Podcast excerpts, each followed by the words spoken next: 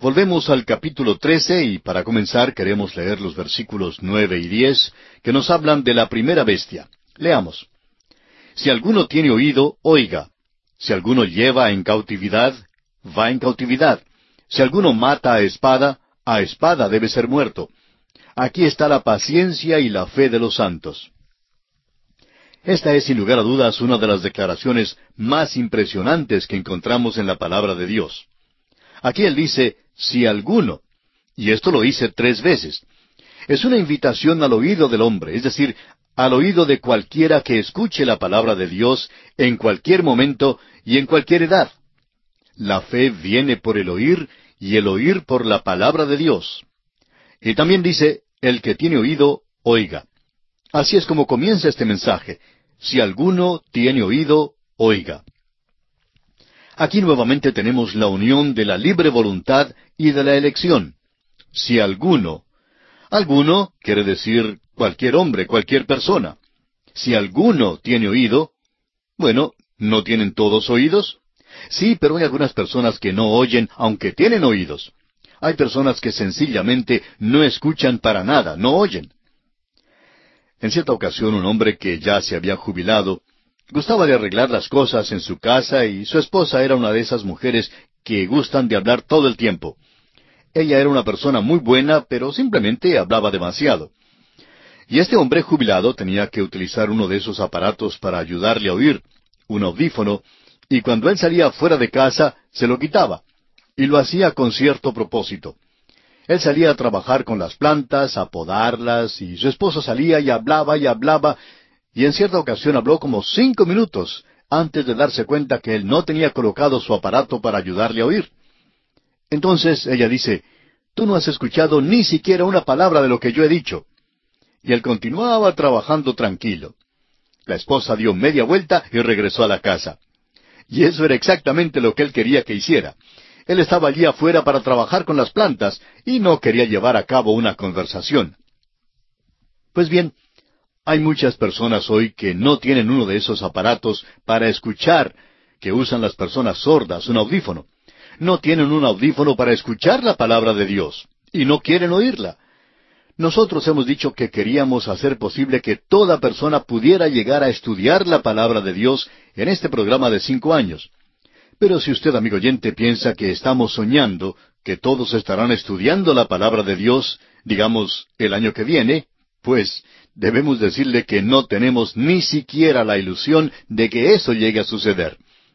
Sabemos que esto está limitado a aquellos que tienen oído, un oído para oír la palabra de Dios. Si alguno dice aquí, eso es libre voluntad. Usted tiene que tener un oído. Eso es elección. Y así es la manera en que Dios les une. Ahora lo que Él está diciendo aquí no es ni para usted ni para mí. Por lo menos esperamos que no sea para usted. Estoy seguro que no es para mí.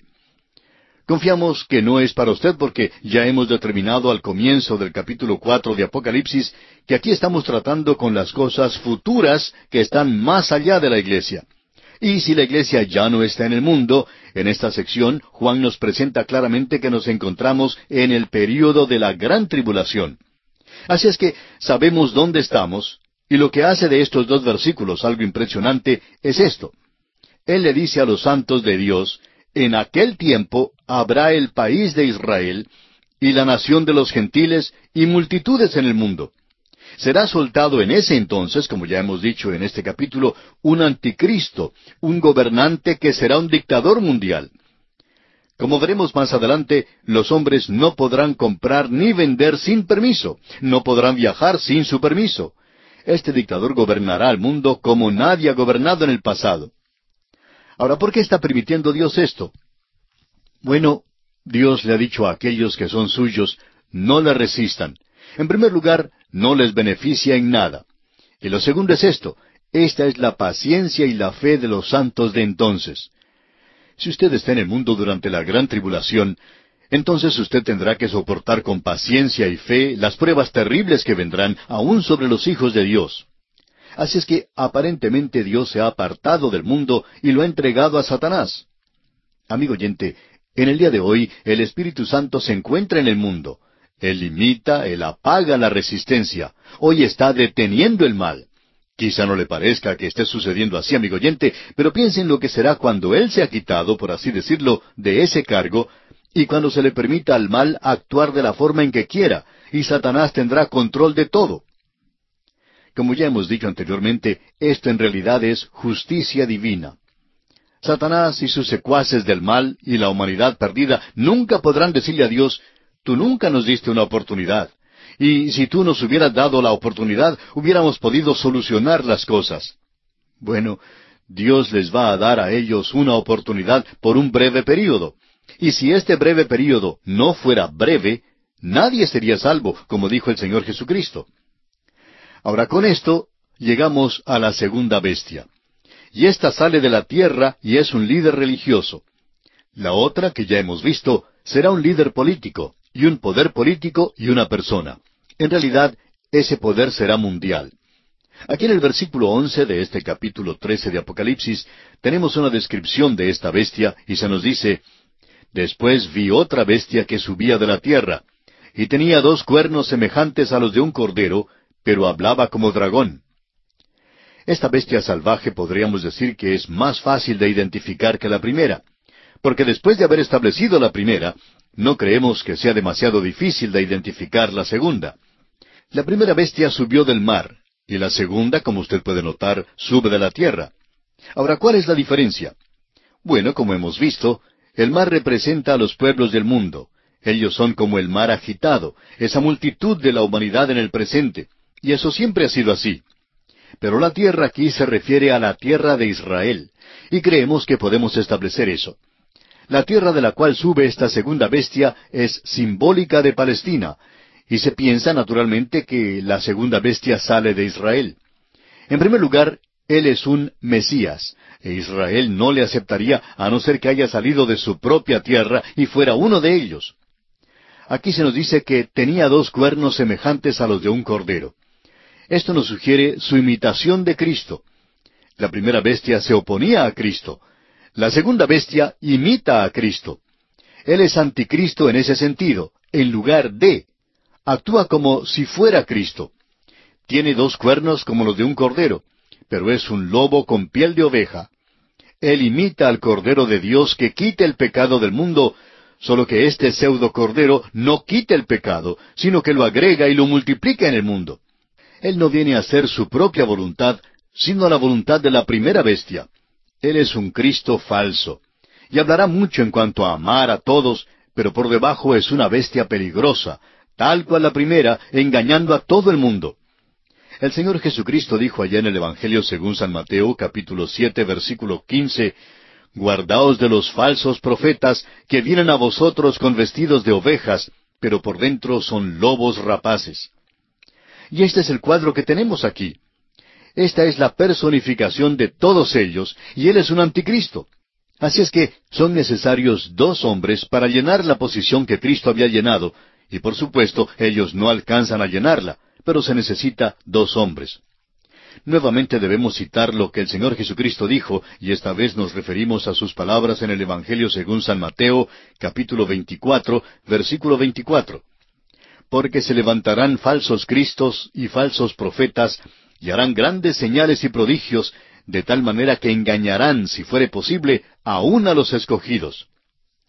Para algunos, el falso profeta es como Juan el Bautista para la primera bestia, y algunos la han identificado como el rey Saúl o Judas. Y amigo oyente, eso no es nada más que especulación. Eso no puede ser probado. Notemos que él está delegando autoridad. En el versículo doce de este capítulo trece de Apocalipsis leemos y ejerce toda la autoridad de la primera bestia en presencia de ella, y hace que la tierra y los moradores de ella adoren a la primera bestia, cuya herida mortal fue sanada. Esta segunda bestia tiene la autoridad delegada de la primera bestia, lo que hace que sea superior a él. Pero él también está al mismo nivel, tiene el mismo poder. Esta bestia encabeza un movimiento para exterminar a la ramera de Apocalipsis capítulo 17. Y esa es la falsa iglesia que va a pasar a través del período de la gran tribulación. Juan ni siquiera distingue o dignifica a esa iglesia por nombre porque no es una iglesia. La verdadera iglesia ya se ha ido, y esta es llamada una ramera. La iglesia había sido llamada la esposa de Cristo. Y aquí tenemos el último vestigio de una iglesia apóstata con todo su humanismo. Eso lo podremos apreciar cuando estudiemos el capítulo 17. Luego, el falso profeta le ofrecerá al mundo algo nuevo para adorar, la primera bestia, ese rey terco y obstinado, ese hombre de pecado, el último dictador mundial. No vamos a tomar el tiempo aquí para ver lo que otras escrituras nos dicen, pero aquellos que han estado con nosotros por algún tiempo saben que esto sale de nuestro estudio en Daniel capítulo once, versículos treinta y seis al treinta y nueve. También de Mateo capítulo veinticuatro, versículo veinticuatro, lo cual acabamos de citar hace un momento. Y también en la segunda epístola a los tesaronicenses, capítulo dos y versículos tres y diez. Aquí es presentada esta terrible bestia que va a ensalzar a la primera bestia a una posición de adoración. Ahora su herida mortal fue sanada, y eso revela que las dos, la primera y la segunda bestia, son sanadores falsos, estos que obran milagros. Esa es una gran mentira y un gran engaño que vendrá en este mundo. Ahora los versículos trece y catorce de este capítulo trece de Apocalipsis nos dicen, También hace grandes señales de tal manera que aún hace descender fuego del cielo a la tierra delante de los hombres, y engaña a los moradores de la tierra con las señales que se le ha permitido hacer en presencia de la bestia, mandando a los moradores de la tierra que le hagan imagen a la bestia que tiene la herida de espada y vivió. Este falso profeta obra señales y milagros. Esto es lo que se nos dice. El Señor Jesucristo dijo eso. El Señor Jesús nos advirtió en contra de esa persona. Su engaño es que imita a Elías al hacer bajar fuego del cielo. Él también es la combinación de Janes y Jambres. Usted recuerda lo que ocurrió en Egipto. Se nos dice en Éxodo capítulo siete versículos once al trece. Entonces llamó también Faraón sabios y hechiceros, e hicieron también lo mismo los hechiceros de Egipto con sus encantamientos, pues echó cada uno su vara, las cuales se volvieron culebras, mas la vara de Aarón devoró las varas de ellos. Es decir, que ellos eran buenos hechiceros o magos. Creemos que tenían poder satánico, y éste también lo tendrá al fin del tiempo. En el Evangelio según San Mateo capítulo tres versículo once leemos, Yo a la verdad os bautizo en agua para arrepentimiento, pero el que viene tras mí, cuyo calzado yo no soy digno de llevar, es más poderoso que yo. Él os bautizará en Espíritu Santo y fuego. Usted recuerda que Juan el Bautista no tenía nada que ver con el fuego. Este profeta falso va a imitar esto. Pero el fuego, por supuesto, es en realidad juicio. Este falso profeta juega con fuego hasta que es echado en el lago de fuego, como veremos más adelante. El mundo es engañado por su decepción, con la excepción, por supuesto, de los elegidos de Dios, aquellos que están aquí. Ellos no pueden ser engañados. Ahora este falso profeta demuestra su manera de actuar, haciendo que se construya una imagen del hombre de pecado. La palabra para imagen es icon, que indica semejanza o parecido. Lo que él produce es una semejanza que enfatiza la herida mortal, y fue sanada. Y es interesante notar que el Señor Jesucristo no permitió que nada relacionado con su apariencia física sobreviviera, pero será la semejanza del anticristo que estará evidentemente colocada en el templo en Jerusalén.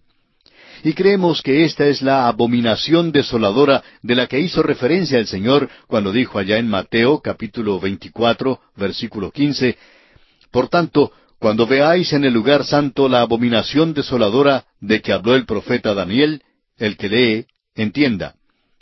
Bueno, no vamos a usar estas escrituras mencionadas en Daniel, pero usted las puede ver si desea en el capítulo 12, versículo 11, también capítulo 11, versículo 31, capítulo nueve, versículo veintisiete. Todo esto es en el libro de Daniel. Usted puede ver esto y estamos seguros de que le será de mucha ayuda. Esta es la abominación desoladora que aparecerá. Y lo que esto es, y no vamos a ser dogmáticos en cuanto a esto, sino que creemos que será la imagen del anticristo, la primera bestia. Aquí podemos ver el engaño perpetrado en el mundo. Y en los versículos quince al diecisiete de este capítulo trece de Apocalipsis se nos dice, y se le permitió infundir aliento a la imagen de la bestia, para que la imagen hablase e hiciese matar a todo el que no la adorase. Y hacía que a todos, pequeños y grandes, ricos y pobres, libres y esclavos, se les pusiese una marca en la mano derecha o en la frente, y que ninguno pudiese comprar ni vender sino el que tuviese la marca o el nombre de la bestia o el número de su nombre. Amigo oyente, ha habido muchas conjeturas en cuanto a este número y a la marca de la bestia. Bueno, en primer lugar debemos notar que fue dado a aquel que le dio aliento a la imagen de la bestia. Y amigo oyente, este va a ser un ídolo diferente. Hasta el presente, Isaías lo menciona y todos los profetas lo mencionan también, y los ídolos no pueden hablar. El apóstol Pablo también lo menciona, pero amigo oyente, aquí tenemos un ídolo que hablará. Creemos que llamarán a todos los científicos del mundo para observar a esta imagen. Y creemos que ellos informarán que no lo pueden comprender, que no lo pueden explicar. Este es un milagro. Esto es algo que provocará que todo el mundo se vuelva y adore a la bestia. Y aquí tenemos la unión de la religión y los negocios. Es necesario tener la marca de la bestia para poder hacer negocios. Bueno, en la época de Juan los soldados eran marcados por sus comandantes, los esclavos eran marcados por sus amos, y algunos unidos a ciertos templos paganos eran marcados con la marca del dios o la diosa a quien servían. Pero aún en nuestros propios días, un periodista escribió en su periódico un artículo titulado Viviendo por los números. Él se quejaba del hecho de que es necesario llevar tantas tarjetas de identificación y concluyó diciendo, sería mucho más sencillo si el gobierno nos asignara a cada uno de nosotros un número especial que pudiera ser grabado en nuestras frentes para evitarnos el problema de llevar tantas tarjetas. Esto es algo interesante, amigo oyente, y no queremos que nos entienda mal. Este no es el cumplimiento de la profecía hoy, pero por cierto que muestra cómo puede suceder algo así. Pero, ¿cuál es la marca de la bestia? Bueno, esto no se nos ha informado. No se nos dice esto aquí. Pero eso no ha evitado que muchos eruditos no trataran de informarnos lo que esto es. Leamos ahora el versículo 18 de este capítulo 13. Aquí hay sabiduría. El que tiene entendimiento, cuente el número de la bestia, pues es número de hombre, y su número es 666. Aquí hay sabiduría, dice. Creemos que esta es una declaración un poco irónica, cuando consideramos todo ese laberinto de especulación que se ha venido acumulando a través de los siglos en cuanto a este versículo. En el griego, este es un arreglo muy hermoso de este número. Se dice y execonta ex. 666. Por cierto que se le da un valor numérico a cada letra. Nosotros debemos dejar esto como que es el número visual, que es de la bestia, y su significado espera aún hasta el día de su manifestación. No hay nadie hoy que pueda asegurar lo que significa este número. Esto ha provocado un pequeño rompecabezas para muchas personas que gustan jugar con los números. Pero amigo oyente, Usted no llegará a saber esto hasta que se llegue al período de la gran tribulación, y sugerimos que no se preocupe en pensar en algo como esto. Debemos presentar al Señor Jesucristo hoy, para tratar de reducir la cantidad de personas que van a pasar a través de este período de la gran tribulación y que llegarán a conocer cuál es el número de la bestia. Nosotros no tenemos demasiados deseos de conocer el número de la bestia, y después de haber leído todo esto, debemos decir que estamos muy agradecidos que no tenemos que vivir en ese período. Estamos muy agradecidos hoy de que conocemos a Jesucristo como nuestro Salvador, pero en lugar de dedicar tanto tiempo al anticristo, queremos conocer a Cristo. Podemos decir con el apóstol Pablo, allá en su epístola a los Filipenses capítulo tres versículo diez, a fin de conocerle y el poder de su resurrección y la participación de sus padecimientos, llegando a ser semejante a él en su muerte. También se nos dice que no debemos confiar en el hombre. Jeremías dijo allá en el capítulo 17 de su profecía, versículo 5, Así ha dicho Jehová, Maldito el varón que confía en el hombre y pone carne por su brazo, y su corazón se aparta de Jehová. Y en el versículo siete de este mismo capítulo 17 de Jeremías dice, Bendito el varón que confía en Jehová, y cuya confianza es Jehová. Es por eso que podemos decir que este pasaje no nos interesa mucho en cuanto a lo que puede ser el número de la bestia o cualquier cosa relacionada con esto, sino que nos hace querer conocer más al Señor Jesucristo, porque nuestra esperanza es estar con Él, no por lo que somos o lo que hemos hecho, sino porque Jesucristo murió por nosotros en la cruz del Calvario y por su gracia vamos a estar en su presencia. Por eso estamos agradecidos hoy. Llegamos hoy al capítulo catorce de este libro, y el tema que se nos presenta aquí es el del Cordero en el monte de Sión. Luego el Evangelio eterno es predicado al mundo, la caída de Babilonia, el anuncio de juicio y de bendición, y también la visión de Armagedón. Este es un capítulo que contiene muchas cosas y vamos a observar esto. Este capítulo 14 constituye el punto más alto en la serie de siete personajes que concluimos en el programa anterior. Es obvio que este interludio no puede ser ubicado entre el sexto y el séptimo personaje, que son las dos bestias salvajes. Primero, la bestia que sube del mar, y luego la bestia que sube de la tierra. Estas dos bestias tenían que ser consideradas juntas. Son como hermanos gemelos siameses, y la continuidad entre ellas no podía romperse. Por tanto, este interludio sigue al séptimo personaje en reconocimiento a la secuencia lógica de este libro, la cual no es una división toda mezclada, sino que se desarrolla de una manera lógica, cronológica y matemática. Hay ciertos personajes que nos llaman la atención en este capítulo para darnos una vista orbital de los hechos que son espectaculares de los dos capítulos previos. Es decir, que hay otros personajes aparte de los siete mencionados. Es muy claro por lo que nos dice el capítulo 13, y lo mencionamos entonces, que este es el día más tenebroso, el día más horrible en la historia del mundo. Es en verdad un verdadero infierno, y cualquier persona que piense un poco debe hacerse inevitablemente la pregunta de si puede evitarse eso. ¿Qué sucedió con el pueblo de Dios durante este período? ¿Pueden ellos pasar a través de este período hasta el fin con todas estas cosas contra ellos? Bueno, el pastor que comenzó con ciento cuarenta y cuatro mil ovejas ahora es identificado como el Cordero. ¿Y sabe cuántas ovejas tiene junto a él? No tiene ciento cuarenta y tres mil novecientas noventa y nueve ovejas, sino que tiene ciento cuarenta y cuatro mil ovejas. Él no perdió ninguna de ellas porque Él las redimió y Él las selló y las guardó porque Él es el gran pastor de las ovejas. Y estas ovejas que son de otro redil no son de este redil es decir, del redil donde estamos nosotros en el presente. Él logró que todas estas ovejas pasaran a través de este período. Y este es el cuadro que tenemos ante nosotros al comenzar este capítulo 14. Él es quien tendrá la última palabra, no serán las dos bestias. El Señor Jesucristo será el que tenga la última palabra, el Cordero. Y este no es el Cordero que habla como un dragón, este es el Señor Jesucristo mismo, y siendo que Él va a tener la última palabra, Babilonia va a caer. Esta será la gran capital política, la gran capital comercial, la gran capital religiosa del mundo durante la gran tribulación. Caerá y los seguidores de la bestia serán juzgados. Muchos de los creyentes fueron mártires, pero ellos no salieron perdiendo, sino que ganaron. Y nuevamente decimos con Calvino, preferimos estar del lado que parece estar perdiendo en el presente, pero que ganará al final, en lugar de estar del lado que parece estar ganando hoy, pero que perderá eternamente. Nos gusta mucho estar del lado ganador. Ahora se nos dice entonces que ellos son mártires y que sus obras les seguirán. Él les va a recompensar. Y el Cordero está regresando a la tierra. Vamos a ver esto en el capítulo 19 y se acerca la mañana.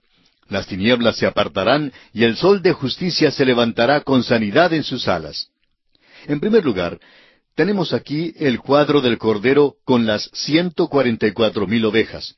Y esto se nos presenta en los primeros cinco versículos de este capítulo catorce de Apocalipsis. Leamos el primer versículo de este capítulo. Después miré, y he aquí el Cordero estaba en pie sobre el monte de Sión, y con él ciento cuarenta y cuatro mil que tenían el nombre de él y el de su padre escrito en la frente. Juan dice aquí, después miré. Esto indica que Juan aún es un espectador de estos hechos. Y la historia continúa desarrollándose frente a él, y el Cordero aquí es el Señor Jesucristo. Ya hemos visto esto en el capítulo cinco de Apocalipsis. No vamos a regresar allí hoy, pero lo vimos en el versículo seis, versículo ocho, versículo doce, versículo trece, luego en el capítulo seis, versículo uno, y en el capítulo trece. Pero ahora vemos al Señor Jesucristo como el Cordero. Y hay algo que debemos aclarar aquí, y es que el monte de Sión es en realidad Jerusalén. No vale la pena tratar de resolver esto o de ubicarlo en cualquier otro lugar excepto donde debe ir. y esto es Jerusalén. Y lo que tenemos aquí es un cuadro pacífico, una escena verdaderamente pastoral. Eso es lo que abre el reino milenario sobre la tierra. Y el Señor Jesús va a reinar desde Jerusalén. Él la llamó la ciudad del gran rey. Y luego en el Salmo 2, versículo 6, podemos ver algo que puede aclararle a usted si tiene alguna duda en cuanto al monte de Sión. Allí dice, Pero yo he puesto mi rey sobre Sión, mi santo monte. Es la intención de Jehová el poner al Señor Jesucristo sobre el trono de David y Jerusalén, y específicamente el monte de Sión. Ahora creemos que los ciento cuarenta y cuatro mil mencionados aquí son aquellos que fueron sellados allá en el capítulo siete. Reconocemos que hay algunos problemas relacionados con este punto de vista, pero ellos pasaron a través de la gran tribulación de la misma manera en que esos tres jóvenes hebreos pasaron a través del horno de fuego ardiente. Y debemos notar que el Cordero está parado junto a ellos en el monte de Sión, y aunque Él es en su persona el Cordero, Él también es el pastor. Él comenzó con ciento cuarenta y cuatro mil y llegó al final de la gran tribulación no con ciento cuarenta y tres mil novecientos noventa y nueve, sino con ciento cuarenta y cuatro mil. Él los tiene a todos, no perdió a ninguno. Y en este día y hora, cuando las presiones de Satanás nos oprimen, el Cristo viviente y victorioso está dispuesto a ayudarnos. Ah, amigo oyente, que usted y yo podamos llegar a conocerle mejor, para que nos podamos acercar más a Él y para que Él signifique más para nosotros y que Él llegue a ocupar un lugar más grande en nuestras vidas día a día. Estamos convencidos personalmente en nuestra propia experiencia que el Señor Jesucristo en persona es la respuesta. Es tan fácil decir que Jesús es la respuesta. Y cuando uno ve esto, tiene que preguntarse, ¿cuál era la pregunta? Bueno, Él es la respuesta a todos estos problemas que enfrentan los hombres hoy, quienes están tratando de desarrollar algún pequeño método, algún pequeño sistema que pueda resolver todos los problemas de su vida, de su hogar, de su trabajo, de su iglesia y cosas por el estilo. Nunca antes hubo un día en el cual hubo tanta enseñanza en todas estas áreas, y hay menos demostración de estas cosas en las vidas de los creyentes, en los hogares de los creyentes, en los negocios de los creyentes, en las comunidades donde viven los creyentes. ¿Cuál es el verdadero problema del día de hoy? No es que necesitemos un nuevo método. No necesitamos un método. Necesitamos a Cristo, amigo oyente. Necesitamos conocerle. Necesitamos acercarnos más a Él. Él tiene que significar más para nosotros. ¿Ha hablado usted con Él hoy, amigo oyente? ¿Cuándo fue la última vez que usted le dijo a Él que le amaba? Él dice que le ama a usted, y nosotros debemos repetirle eso a Él. Bien, leamos ahora los versículos dos y tres de este capítulo catorce de Apocalipsis. Y oí una voz del cielo como estruendo de muchas aguas, y como sonido de un gran trueno. Y la voz que oí era como de arpistas que tocaban sus arpas, y cantaban un cántico nuevo delante del trono, y delante de los cuatro seres vivientes, y de los ancianos. Y nadie podía aprender el cántico sino aquellos ciento cuarenta y cuatro mil que fueron redimidos de entre los de la tierra. Juan comienza en este versículo dos diciendo, Y oí una voz. Juan no solo es un espectador, sino que él también es un oyente de esta escena que se presenta aquí. Ahora, ciento cuarenta y cuatro mil unen sus voces al coro celestial en el milenio. ¿Ha escuchado usted alguna vez un coro de ciento cuarenta y cuatro mil voces, amigo oyente? Bueno, hasta este momento la tierra ha estado un poco desafinada en lo que se refiere al cielo, pero aquí el gobierno de Satanás ha concluido, y el cielo y la tierra ya no están más desafinados. Y lo que el comentarista Browning dijo es cierto cuando uno llega al milenio. Dios está en su cielo y todo anda bien con el mundo. Pero por cierto que no podemos decir esto del mundo del día de hoy. Ahora los ciento cuarenta y cuatro mil aprenden un nuevo cántico y ellos se unen en esta armonía del cielo. Dios ha colocado a sus arpistas en el cielo, mientras que los ciento cuarenta y cuatro mil están en la tierra sobre el monte de Sión, y esta es una distancia bastante grande para los instrumentos, digamos de paso.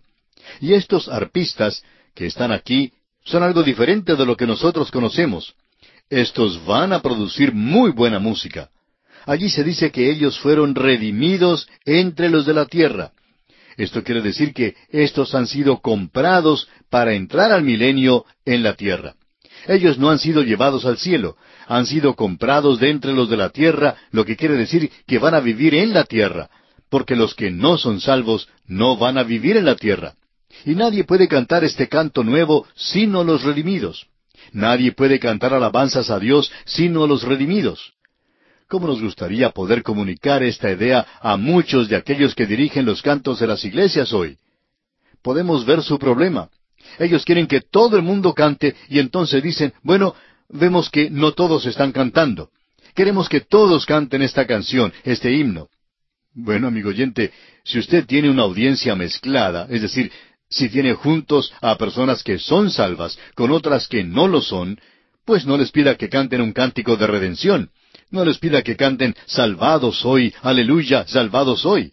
Porque si una persona incrédula que no es salva canta eso, entonces le está haciendo a esa persona un mentiroso. No les pida que canten, deje que los redimidos canten. Eso es lo que en realidad dice el salmista. Alabad a Jehová porque Él es bueno. Díganlo los redimidos de Jehová. Amigo oyente, ¿quién más puede decir eso? Nadie más puede decirlo, solo los redimidos. Esa es la razón por la cual necesitamos un cristianismo de esta clase en el presente, que diga que Dios es bueno. Es algo que necesitamos enfatizar en el presente. Ahora el cielo y la tierra se unen aquí en una armonía maravillosa durante el milenio. Qué contraste el que encontramos aquí con lo del capítulo 13, donde la tierra está en rebelión contra el cielo, bajo la bestia. Aquí todo es tranquilidad bajo el Cordero. Continuemos leyendo los versículos cuatro y cinco de este capítulo catorce de Apocalipsis. Estos son los que no se contaminaron con mujeres, pues son vírgenes. Estos son los que siguen al Cordero por donde quiera que va. Estos fueron redimidos de entre los hombres como primicias para Dios y para el Cordero. Y en sus bocas no fue hallada mentira, pues son sin mancha delante del trono de Dios. Aquí se dice que estos no se contaminaron con mujeres, pues son vírgenes. Ahora, ¿qué es lo que se quiere decir con esto?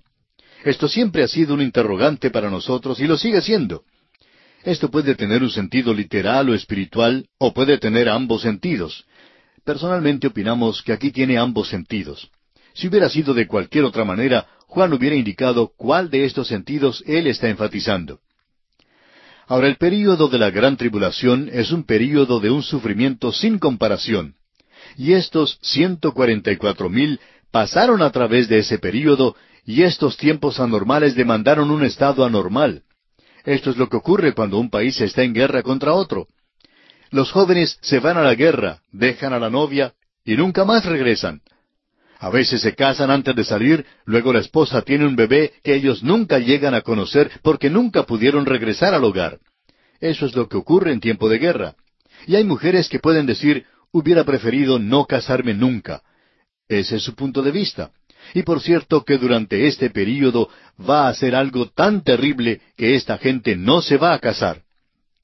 Jeremías también vivió en una época bastante crítica, en la época de la cautividad en Babilonia. Dios le prohibió a él que se casara porque eran días tenebrosos. Jeremías dijo allá en el capítulo 16, versículos uno al cuatro de su profecía, Vino a mí palabra de Jehová diciendo, No tomarás para ti mujer, ni tendrás hijos ni hijas en este lugar. Porque así ha dicho Jehová acerca de los hijos y de las hijas que nazcan en este lugar, de sus madres que los den a luz, y de los padres que los engendren en esta tierra. De dolorosas enfermedades morirán, no serán plañidos ni enterrados, serán como estiércol sobre la faz de la tierra, con espada y con hambre serán consumidos, y sus cuerpos servirán de comida a las aves del cielo y a las bestias de la tierra. Usted recordará que el Señor Jesucristo pronunció un ay en cuanto a aquellas que estuvieran en cinta durante la gran tribulación. En el Evangelio según San Mateo, capítulo 24, versículo 19, leemos, Mas hay de las que estén encintas y de las que críen en aquellos días. Usted y yo estamos viviendo en un día cuando se nos dice, como dijo el escritor a los Hebreos, que el matrimonio tiene que ser algo honroso y el lecho sin mancilla.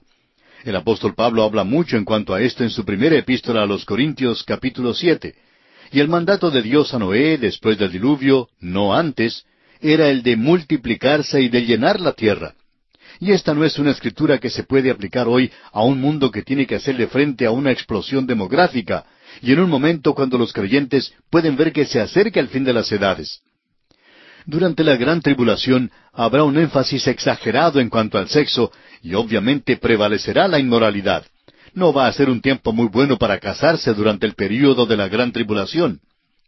Ahora, los ciento cuarenta y cuatro mil se habrán mantenido aparte de los pecados de la gran tribulación y habrán considerado esto como adulterio en el sentido espiritual, y también queremos mencionar esto, que la idolatría era clasificada como fornicación espiritual en el Antiguo Testamento. El ejemplo clásico lo tenemos allá en el capítulo 16 de Ezequiel, y allí encontramos la severa acusación contra la fornicación y el adulterio que era idolatría. Los ciento cuarenta y cuatro mil, pues, se han guardado a sí mismos de la adoración de la bestia y su imagen durante la gran tribulación. Así es que, amigo oyente, cuando dice aquí, estos son los que no se contaminaron con mujeres, pues son vírgenes, aparentemente quiere decir que se guardaron a sí mismos de la inmoralidad del período de la gran tribulación, aunque no se habían casado. Debido a la severidad de esa época en que les tocó vivir, ellos no se casaron ni se entregaron a la inmoralidad de ese período. Y también creemos que esto puede representar dos cosas. Que la fornicación y el adulterio es llamado eso en el Antiguo Testamento y quiere indicar idolatría, significa adorar un ídolo. Así es que aquí tenemos una vista de ambas cosas. Tenemos aquí el sentido literal y el sentido espiritual, y creemos que ambas cosas son razonables. Estamos en el capítulo 14 y vamos a regresar a los versículos cuatro y cinco.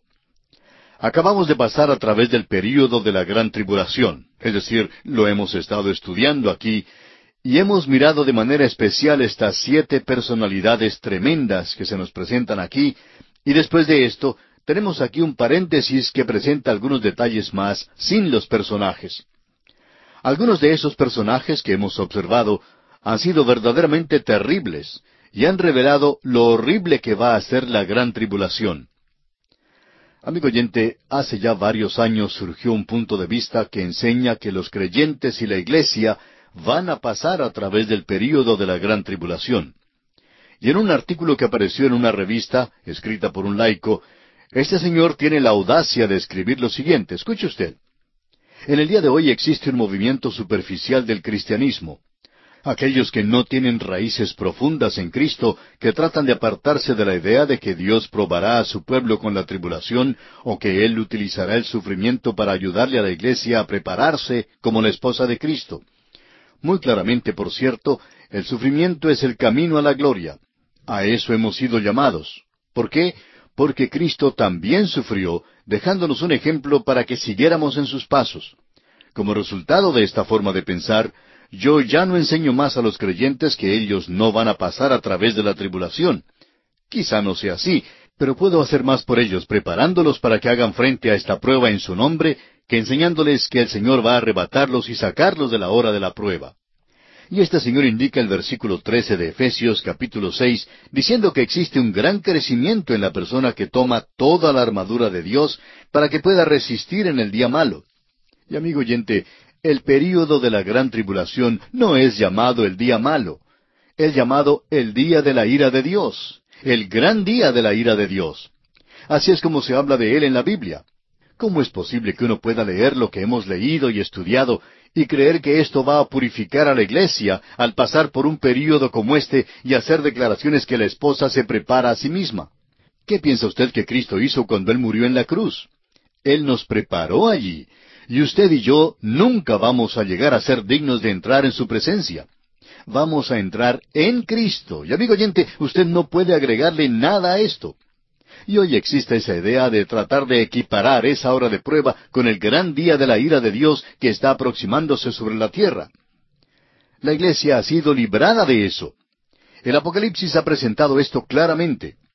Estos ciento cuarenta y cuatro mil que hemos estado contemplando en nuestro estudio ya han sido identificados como israelitas y hasta han sido identificadas las tribus. Así es que no hay manera de decir que esta es la iglesia, y esa gran multitud de gentiles son gentiles. Ellos no son la iglesia, la esposa de Cristo. Esos ciento cuarenta y cuatro mil han pasado a través de ese período y hemos visto que Dios es capaz de guardarlos en ese período de la gran tribulación. No es asunto de que Dios puede guardar a la iglesia en el período de la gran tribulación. Por supuesto que lo puede hacer si ese fuera su plan y si fuera su voluntad. Pero ese no es el plan ni la voluntad de Dios según la palabra de Dios. El Señor Jesucristo dijo que Él iba a protegernos de esa hora que viene en la tierra, de esa hora terrible de prueba que se aproxima. Permítanos expresarlo de la siguiente manera. La iglesia no va a pasar a través del período de la gran tribulación, pero nosotros vamos a tener un poco de tribulación. Creo que todos nosotros tenemos nuestros problemas y dificultades y pruebas. No conocemos a ningún creyente que no tenga problemas y dificultades, y parecería que mientras más maravilloso es el santo de Dios, más tiene que sufrir. Pero aquí es donde Dios nos está desarrollando hoy como sus hijos. Nosotros nunca llegamos a ser santos maravillosos de Dios. Sencillamente somos sus hijitos, inseguros, subdesarrollados, y cuando lleguemos a su presencia no vamos a estar allí porque hemos pasado a través de la gran tribulación. Amigo oyente, la gran mayoría de la iglesia va a perderse, por así decirlo, en la gran tribulación. Millones durante dos mil años han muerto y han ido ya a estar a la presencia de Cristo. Espero que usted no vaya a decir que Él les hará regresar para que puedan pasar a través de la gran tribulación. No creemos eso. La mayoría de los que pertenecen a las iglesias no pasarán por ese período. Puede que haya un porcentaje muy pequeño y probablemente le puede gustar a usted adoptar la opinión de que esa gente lo necesita. Pensamos que esa gente que cree que la iglesia va a pasar a través de la gran tribulación siente como que yo debería pasar por ella, que yo me lo merezco. Y en eso estamos de acuerdo. Pero también yo merezco el infierno. Sin embargo, no voy a ir allí porque Cristo murió por mí y he confiado en Él y no voy a pasar a través del período de la gran tribulación. ¿Por qué? Porque Él murió por mí y me salva por su gracia. Amigo oyente, ¿no puede Él que dice que es rico en gracia, no puede Él librarme de todo esto? El autor de estos estudios bíblicos, el doctor J. Vernon McGee, compartía en una ocasión que el Señor le había librado de las pruebas que tuvo que soportar y cómo el Señor había sido maravilloso para con él, y cómo le había sanado del cáncer, ya que tuvo que ser operado dos veces, y aún estaba vivo, y sentía como que había pasado por un pequeño período de tribulación. Y un predicador le dijo, ¿sabes una cosa?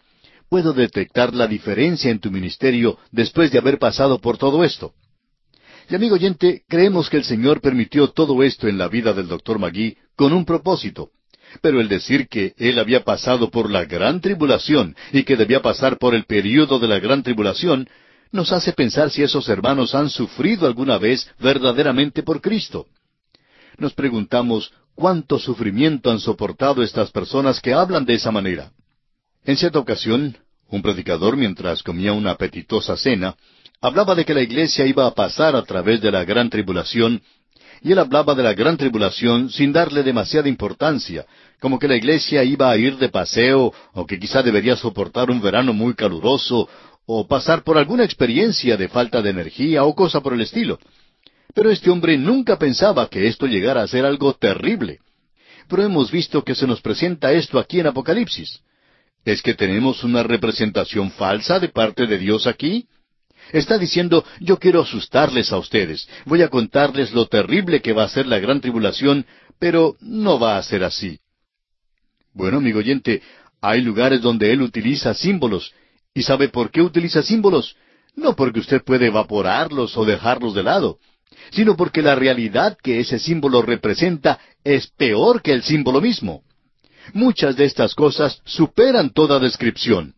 Aún Dios no puede comunicarnos, no porque Él no pueda hacerlo en sí, sino porque nosotros somos sordos. Él ya nos dijo eso, y nosotros no siempre llegamos a comprender. Tememos que hay muchas personas que no parecen captar todo esto, que la tribulación es algo verdaderamente terrible. Y esto es algo milagroso. Estos ciento cuarenta y cuatro mil pasaron a través de la gran tribulación. Él no perdió ninguno de ellos. ¿Por qué? porque eran personas fuertes y robustas? No, amigo oyente, ellos vencieron por la sangre del cordero. Ahora en el versículo cuatro se nos dice que ellos son primicias para Dios y para el Cordero. Esa es una referencia directa a la nación de Israel. El apóstol Pablo dice en su epístola a los Romanos capítulo once versículos quince y dieciséis, porque si su exclusión es la reconciliación del mundo, ¿qué será su admisión sino vida de entre los muertos? Si las primicias son santas, también lo es la masa restante, y si la raíz es santa, también lo son las ramas. Así es que estas son las primicias. Así es como es descrita Israel, en especial estos ciento cuarenta y cuatro mil estos van a llegar a ocupar un lugar muy singular en el reino milenario. Ellos serán evidentemente la vanguardia con el Cordero cuando Él regrese a establecer el reino. Eso lo vemos en el capítulo 19 de Apocalipsis. Se nos dice en cuanto a ellos, y en sus bocas no fue hallada mentira. ¿Por qué? Esto indica que ellos no participaron en esta gran mentira de la bestia cuando utilizó esas maravillas engañadoras. Ellos no creyeron en eso. Usted recuerda que el Señor Jesucristo dijo que si fuera posible, los escogidos serían engañados, pero estos no son engañados, no lo fueron. Ellos son sin mancha. ¿Por qué son sin mancha? ¿Porque han pasado a través de la gran tribulación y han sido purificados? No, amigo oyente, están vestidos de la justicia de Cristo. Así es como nosotros nos vamos al cielo. Yo no voy al cielo porque pienso que soy bueno, porque no lo soy. Y volvemos a repetir que si usted nos conociera como nosotros nos conocemos a nosotros mismos, de seguro usted apagaría su radio en este instante. Pero un segundo, amigo oyente, no haga eso porque si yo le conociera a usted como se conoce usted a sí mismo, yo no le estaría dirigiendo la palabra. Pero ya que ambos somos como somos, pecadores y salvos por la gracia de Dios, permítame continuar y usted continúe escuchando. Vamos a ver ahora lo que nos dicen los versículos seis y siete. Y aquí tenemos la proclamación del Evangelio eterno. Vi volar por en medio del cielo a otro ángel que tenía el Evangelio eterno para predicarlo a los moradores de la tierra, a toda nación, tribu, lengua y pueblo. Debemos notar que esto está limitado a quienes moran sobre la tierra. Y el versículo siete continúa, diciendo a gran voz, Temed a Dios y dadle gloria, porque la hora de su juicio ha llegado, y adorad a aquel que hizo el cielo y la tierra, el mar y las fuentes de las aguas.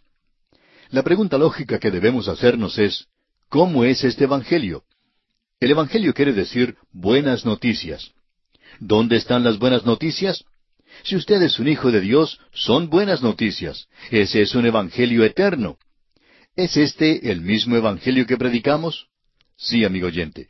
Queremos decir que este es el mismo Evangelio que predicamos, pero algo ha sido agregado, no para ser salvos, sino que ellos ahora pueden decir que Él se está preparando para venir. Él viene en juicio, y esas son buenas noticias para el pueblo de Dios. Son muy malas noticias para el mundo, por supuesto. Y este otro ángel demuestra otro cambio radical en el protocolo de la comunicación de Dios con la tierra. Este ángel es el primero de un desfile de ángeles y vamos a destacar a cada uno de ellos al seguir en nuestro estudio. Este es el primero de los seis. Durante esta era, el Evangelio ha sido entregado a los hombres, y ellos son los únicos mensajeros. A los ángeles les gustaría hacerlo, pero no se les ha permitido hacerlo. Pero en el principio de la gran tribulación, los hombres son los mensajeros de Dios, como demuestran los ciento cuarenta y cuatro mil. Aún los dos testigos con poderes sobrenaturales no podrían enfrentarse a Satanás, sino que fueron quitados de la escena satánica de la tierra. Los ángeles, como también los hombres, eran los mensajeros del Antiguo Testamento, es decir, que las palabras expresadas por los ángeles eran firmes. El escritor de la epístola a los Hebreos dice en el capítulo dos de esta epístola, versículo dos, Porque si la palabra dicha por medio de los ángeles fue firme, y toda transgresión y desobediencia recibió justa retribución, ¿cómo escaparemos nosotros si descuidamos una salvación tan grande? Los tiempos son tan tensos en este período que sólo los ángeles pueden llevar el mensaje de Dios a todo el mundo. Los ángeles son indestructibles. Ahora este ángel estaba volando por en medio del cielo. Esa era una declaración ridícula hace algunos años, cuando algunos que criticaban la Biblia se burlaban de eso. Pero ya no es más una declaración ridícula porque hoy existen muchos satélites en el espacio. Uno de los más famosos es el satélite Telstar y otros son utilizados para transmitir señales e imágenes de la televisión. Así que uno puede ver al instante lo que ocurre en los Estados Unidos, o Argentina, o México, o Colombia. Uno no solo puede ver eso en las noticias de la tarde, sino que puede verlo cuando se está desarrollando. Así que nos podemos dar cuenta que esa expresión aquí no es algo ridículo. Nuevamente queremos decir, amigo oyente, que este eterno Evangelio es temer a Dios. Ese es el mensaje. ¿Por qué? Bueno, el escritor de los Proverbios nos dice, el principio de la sabiduría es el temor de Jehová. Es decir, que Él está diciendo al pueblo de Dios que sean salvos, porque uno necesita temerle a Dios. Dios le salvó a usted por su gracia, pero Él va a juzgar a esta tierra. Llegamos ahora al versículo ocho, donde encontramos el anuncio o el pronunciamiento del juicio de Babilonia. En este capítulo catorce, él presenta estas cosas ante nosotros que van a aparecer nuevamente en el libro. Pero Él nos lo presenta como si fuera un programa que Dios va a seguir. Y dice, otro ángel. Aquí tenemos a otro ángel. Este es el segundo. Y hay seis de ellos. Leamos este versículo ocho del capítulo catorce de Apocalipsis. Otro ángel le siguió, diciendo, Ha caído, ha caído Babilonia, la gran ciudad, porque ha hecho beber a todas las naciones del vino del furor de su fornicación. Hace mucho tiempo se publicó un libro que posiblemente ya esté agotado, pero era un libro donde se hablaba de dos Babilonias, escrito por Alexander Hillslop. Allí se revela que Babilonia ha sido el cuartel general de Satanás desde el mismo principio. Allí fue donde comenzó la idolatría. Allí es donde nació la idolatría. Sumeria fue la esposa de Nimrod. Algunos opinan que era su madre y que ella se casó con su propio hijo, pero como quiera que sea, ella era la reina de Babel, que más adelante llegó a ser Babilonia. Y ella inventó una historia que comenzó con este sistema de idolatría, y en esta historia ella decía que había salido de un huevo, que salió del río Éufrates, y ella rompió la cáscara del huevo y salió del mismo como persona adulta. Eso es lo que ella decía, y ella ha sido adorada. Esto introdujo el principio femenino de la deidad. Esto revela que Babilonia comenzó todas estas falsas religiones. Ahora este segundo ángel sale y anuncia lo que vendrá, pero lo dice como si ya hubiera sucedido. Dice, ha caído, ha caído Babilonia. Permítanos explicar algo en cuanto a la profecía aquí, amigo oyente. Las palabras proféticas de Dios son tan seguras que se expresan como que los hechos ya han tenido lugar, y lo presentan tan seguro como que lo expresado aquí ya fuera historia. Él está mirando hacia el futuro. Babilonia evidentemente será reedificada durante el período de la gran tribulación. Si usted tiene nuestras notas sobre Isaías, puede ver lo que se explica en el capítulo 13. Va a ser reedificada, no en el mismo lugar, y el juicio sobre esta ciudad que se predice en Isaías aún está en el futuro. Ahora, la idolatría de Babilonia es una intoxicación divina que fascinará a nuestro mundo.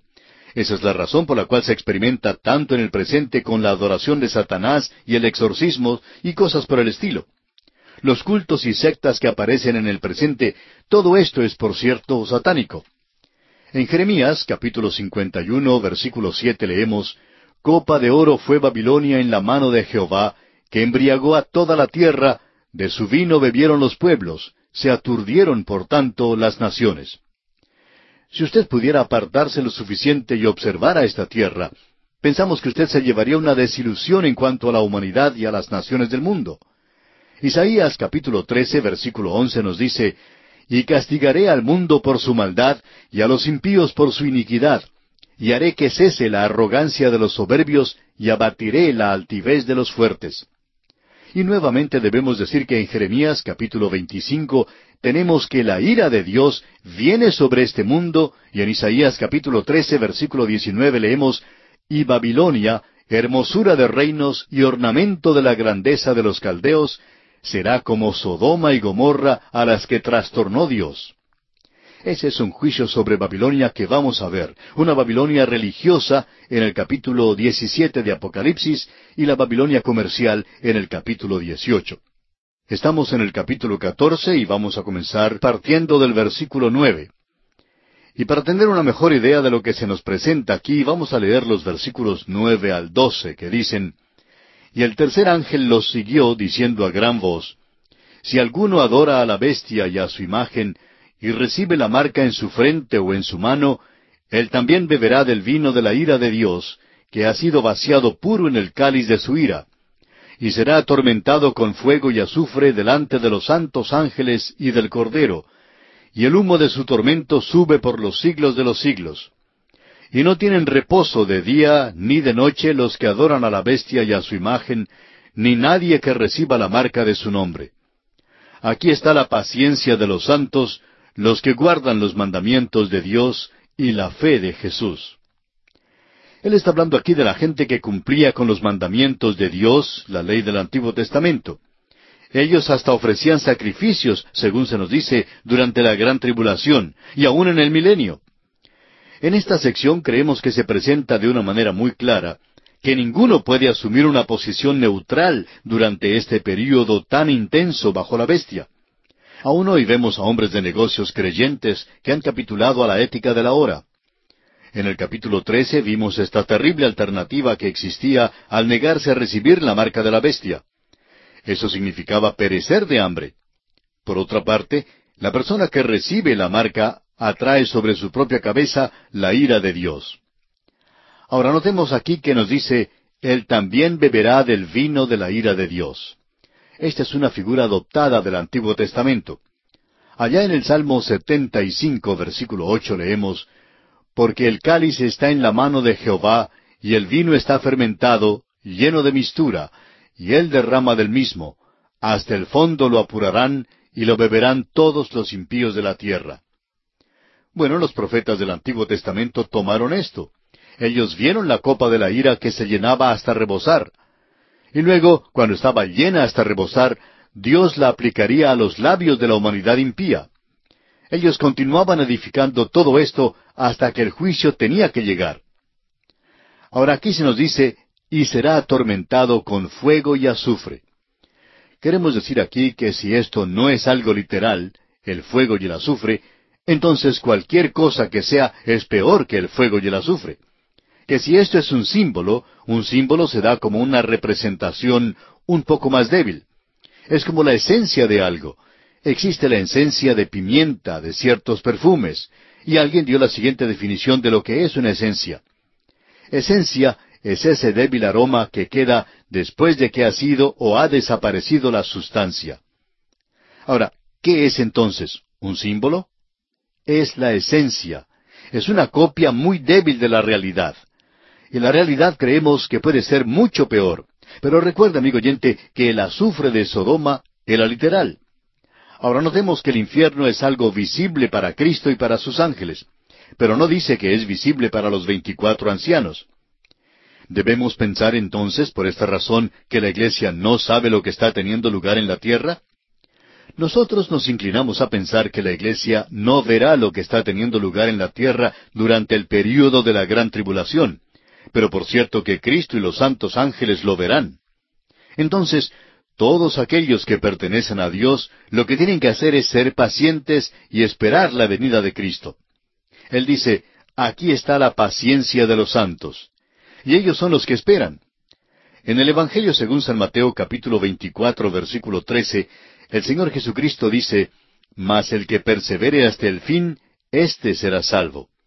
¿Por qué va a perdurar entonces? Porque Él ha sido sellado por el Espíritu de Dios y Él está vestido de la justicia de Cristo. Él puede vencer por la sangre del Cordero. El Señor dijo allá en Lucas capítulo 21 versículo 19, Con vuestra paciencia ganaréis vuestras almas. Eso es todo lo que puede hacer, aguantar la tormenta. Y eso es lo que ellos harán en el período de la gran tribulación. Ahora en el versículo 13 tenemos una alabanza o bendición para aquellos que murieron en el Señor. Aquí tenemos un versículo que se escucha en los entierros hoy, y por cierto que en el momento en que uno lo lleva a un entierro no tiene ninguna aplicación. Esto se refiere al período del cual estamos hablando aquí, a la gran tribulación. No importa qué punto de vista tome usted, si usted cree que este es el período de la gran tribulación, entonces esto solo se puede referir a este período. Leemos este versículo 13 del capítulo 14 de Apocalipsis. Oí una voz que desde el cielo me decía, escribe, Bienaventurados de aquí en adelante los muertos que mueren en el Señor. Sí, dice el Espíritu, descansarán de sus trabajos, porque sus obras con ellos siguen. Esta no es una declaración para los santos de la era presente. Aparentemente muchos de los santos de Dios, los santos de la tribulación, tanto los ciento cuarenta y cuatro mil como esa multitud que no se puede contar de los gentiles que será salva, ellos van a entregar sus vidas por Cristo. Van a morir la muerte del mártir. Y ahora Él tiene esa palabra de bendición para ellos. Bienaventurados de aquí en adelante los muertos que mueren en el Señor. Descansarán de sus trabajos porque sus obras con ellos siguen y Él les recompensará a ellos por esto de una manera muy particular. Ahora debemos decir aquí que pensamos que no es algo natural el querer morir. La mayoría de nosotros queremos vivir. El apóstol Pablo dice en su epístola a los Filipenses capítulo uno versículo 21, porque para mí el vivir es Cristo y el morir es ganancia. Personalmente nos agradaría permanecer aquí unos cuantos años más y enseñar la palabra de Dios no tenemos ningún apuro en ir al cielo. Hay una historia que hemos contado ya en nuestro programa, pero que queremos repetir porque señala bien este punto de vista. Cierto muchachito fue a la iglesia un domingo por la noche, y el predicador en su mensaje preguntó, ¿Cuántos de ustedes quieren ir al cielo? Y todos los que estaban presentes levantaron la mano, menos este muchachito. El predicador le miró y le dijo, Hijo, ¿no quieres tú ir al cielo? Y el muchachito respondió, Sí, pero yo pensaba que usted estaba enviando un viaje esta noche. Amigo oyente, tampoco nosotros queremos ir en el viaje de esta noche. Queremos permanecer aquí un poco más, porque vamos a ir a ese lugar eventualmente. Pero queremos vivir y servir tanto como nos sea posible. Y no creemos que sea algo natural el querer morir, pero en el período de la gran tribulación, amigo oyente, creemos que es algo diferente uno está esperando con paciencia y tristeza. Ahora, si usted es martirizado, entonces será algo maravilloso. Bienaventurados los que mueren en el Señor. Ellos serán recompensados. Debemos decir que no creemos que este será un buen versículo para utilizar en un funeral o entierro hoy, especialmente para una persona que ha vivido una vida de riquezas. En cierta ocasión se llevó a cabo el entierro de un hombre muy adinerado, uno de esos que nacen con todo lo que necesitan y que nunca tienen que trabajar en la vida. Él tenía tanta riqueza que hasta tuvo que perder algo porque tenía demasiado y tenía que deshacerse de algo en la vida. Y así es como lo hizo. Sin embargo, el predicador en este funeral aplicó este versículo que es en realidad para los santos de la tribulación. Es un abuso terrible de la palabra de Dios. Esto es algo para la gente en la gran tribulación, pero no para los santos que están viviendo en una sociedad rica hoy que busca toda clase de comodidades, donde todo está diseñado para que la gente lo pase lo mejor posible. Bien, siguiendo adelante vamos a ver lo que nos dicen los versículos 14 al 20 de este capítulo 14 de Apocalipsis, donde tenemos la visión de Armagedón. Antes decíamos que era una batalla de Armagedón, pero ahora la llamamos la guerra de Armagedón. El versículo catorce entonces de este capítulo catorce de Apocalipsis dice, Miré, y he aquí una nube blanca, y sobre la nube uno sentado semejante al Hijo del Hombre, que tenía en la cabeza una corona de oro y en la mano una hoz aguda. Miré, y he aquí. Eso es lo que nos dice Juan. Él no solo es un oidor, sino que está observando todo esto, y él mira y escucha. Dice, y he aquí una nube blanca, y sobre la nube uno sentado semejante al Hijo del Hombre. Creemos que este, evidentemente, es el Señor Jesucristo presentado aquí en este versículo. La nube es una señal de identificación. Allá en el Evangelio según San Mateo, capítulo 24, versículo 30, se nos dice, Entonces aparecerá la señal del Hijo del Hombre en el cielo, y entonces lamentarán todas las tribus de la tierra, y verán al Hijo del Hombre viniendo sobre las nubes del cielo con poder y gran gloria. Creemos que esa es la clase de nube que es la señal en el cielo. Él tenía una corona de oro sobre la cabeza, y creemos que eso confirma aún más que es el Señor Jesucristo. Él es el héroe de este libro. Uno necesita el Apocalipsis, la revelación, para tener un verdadero cuadro de Él. Aquí le vemos a Él como rey, no como profeta o como sacerdote. Su cargo es el de rey, y eso siempre está relacionado con su regreso a la tierra. Y luego dice, y en la mano una hoz aguda. Y esto nos habla del juicio de los impíos. Aquí tenemos algo bastante interesante. El comentarista Dr. Newell señala esta palabra hoz y declara que ocurre solamente doce veces en las Escrituras, siete de las cuales se encuentran en los versículos de esta sección. Y la palabra aguda se menciona siete veces en Apocalipsis y cuatro veces aquí. Notemos ahora lo que dicen los versículos quince y dieciséis de este capítulo catorce de Apocalipsis. Y del templo salió otro ángel, clamando a gran voz al que estaba sentado sobre la nube, Mete tu hoz y ciega, porque la hora de cegar ha llegado, pues la mies de la tierra está madura. Y el que estaba sentado sobre la nube, metió su hoz en la tierra, y la tierra fue cegada. Creemos que esta es la segunda venida de Cristo. Mete tu hoz y ciega. Eso se refiere al juicio del hombre en la tierra. En el Evangelio según San Mateo, la cosecha ha sido por mucho tiempo identificada con el testimonio cristiano, y a los creyentes se les ha pedido que oren por obreros para la siega. Así es que es difícil para el creyente promedio entender o concebir bien esta escena en el verdadero contexto de la Escritura. En realidad a los creyentes no se les está urgiendo a que vayan a la cosecha hoy. Sí, se les urge a que siembren y que siembren la palabra de Dios. Un sembrador salió a sembrar. Ese es el cuadro del creyente hoy. El Señor Jesucristo es el Hijo del Hombre y la semilla es la palabra de Dios. Y el campo es el mundo. Y Él la está esparciendo por todo el mundo. Un día habrá una cosecha, pero esto será al fin de las edades. Usted y yo, amigo oyente, no estamos cosechando, esa no es nuestra tarea. Nuestra tarea es la de esparcir la semilla. Esa es la razón por la cual nosotros no nos preocupamos hoy en cuanto a resultados, pero sí nos preocupamos mucho en cuanto a los sembradores. Debemos hacerlo mejor aquí al esparcir la palabra de Dios. ¿Por qué? Porque esta es nuestra tarea, el sembrar la semilla. No nos preocupa en realidad la cantidad de personas que levanten su mano, y no le podríamos ver a usted si la estuviera levantando ahora, pero las cartas nos cuentan la historia. Hay cantidades de cartas de personas que indican que se han entregado a Cristo. Y con usted hemos compartido muchas aquí en este programa.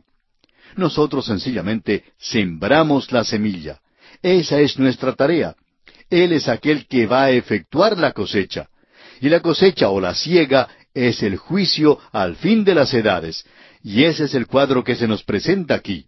Eso es lo que se nos está diciendo. El Señor Jesús dice, y queremos leer un pasaje allá en el Salmo 2, versículos siete al nueve. Escuche usted. Yo publicaré el decreto. Jehová me ha dicho, mi hijo eres tú, yo te engendré hoy. Pídeme, y te daré por herencia las naciones, y como posesión tuya los confines de la tierra. Los quebrantarás con vara de hierro, como vasija de alfarero los desmenuzarás.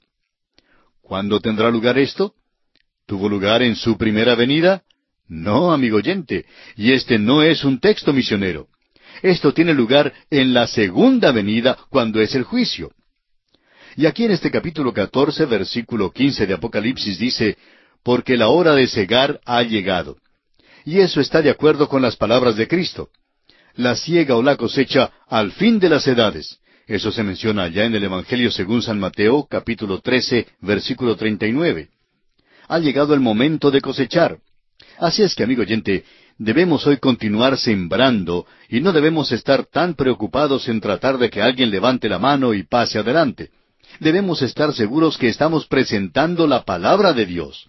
Y el Espíritu de Dios va a hacer el resto. Esto nos ha sido presentado ya anteriormente en el Antiguo Testamento. Joel capítulo tres versículos trece y catorce nos dicen, Echad la hoz, porque la mies está ya madura.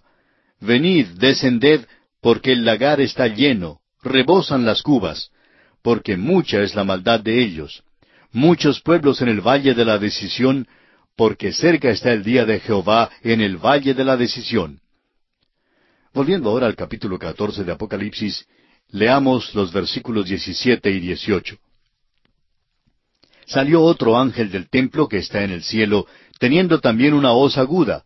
Y salió del altar otro ángel que tenía poder sobre el fuego, y llamó a gran voz al que tenía la hoz aguda, diciendo, Mete tu hoz aguda y vendimia los racimos de la tierra, porque sus uvas están maduras. Aquí tenemos el santuario, el templo que está en el cielo. Esto nos identifica con el Antiguo Testamento, no con la iglesia. La hoz aguda señala hacia el juicio y las uvas están maduras. Y el pensamiento aquí es que están secas como uvas pasas. Este es un cambio en la metáfora para la guerra de Armagedón, y ese es el cuadro que se nos presenta en Isaías, capítulo 63, versículos 1 al 6, donde dice, ¿Quién es este que viene de Edom, de Bosra, con vestidos rojos? Este hermoso en su vestido que marcha en la grandeza de su poder. Yo, el que hablo en justicia, grande para salvar. ¿Por qué es rojo tu vestido y tus ropas como del que ha pisado en lagar? He pisado yo solo el lagar, y de los pueblos nadie había conmigo. Los pisé con mi ira, y los hollé con mi furor. Y su sangre salpicó mis vestidos, y manché todas mis ropas. Porque el día de la venganza está en mi corazón, y el año de mis redimidos ha llegado. Miré, y no había quien ayudara, y me maravillé que no hubiera quien sustentase, y me salvó mi brazo, y me sostuvo mi ira. Y con mi ira hollé los pueblos, y los embriagué en mi furor, y derramé en tierra su sangre. Este es un cuadro muy vívido, por cierto, y eso no se refiere a la primera venida de Cristo. Es la venida de Cristo por segunda vez. Y Él ha pisado el lagar, y es como que tuviera sangre en Él. Él ha hollado a los impíos. Ahora, cuando Él vino por primera vez, Él derramó su sangre por ellos, y ellos no le quisieron tener. Y ahora deben ser juzgados. Él les juntó, como se nos dice en Apocalipsis capítulo 16, versículo 16, en el lugar que en hebreo se llama Armagedón. Y de esto ya hablaremos cuando nos toque estudiar ese capítulo. Y hablaremos no de la batalla de Armagedón, sino de la guerra de Armagedón. Y ahora los versículos 19 y 20 de este capítulo 14 de Apocalipsis nos dicen, Y el ángel arrojó su hoz en la tierra, y vendimió la viña de la tierra, y echó las uvas en el gran lagar de la ira de Dios. Y fue pisado el lagar fuera de la ciudad, y del lagar salió sangre hasta los frenos de los caballos por mil seiscientos estadios.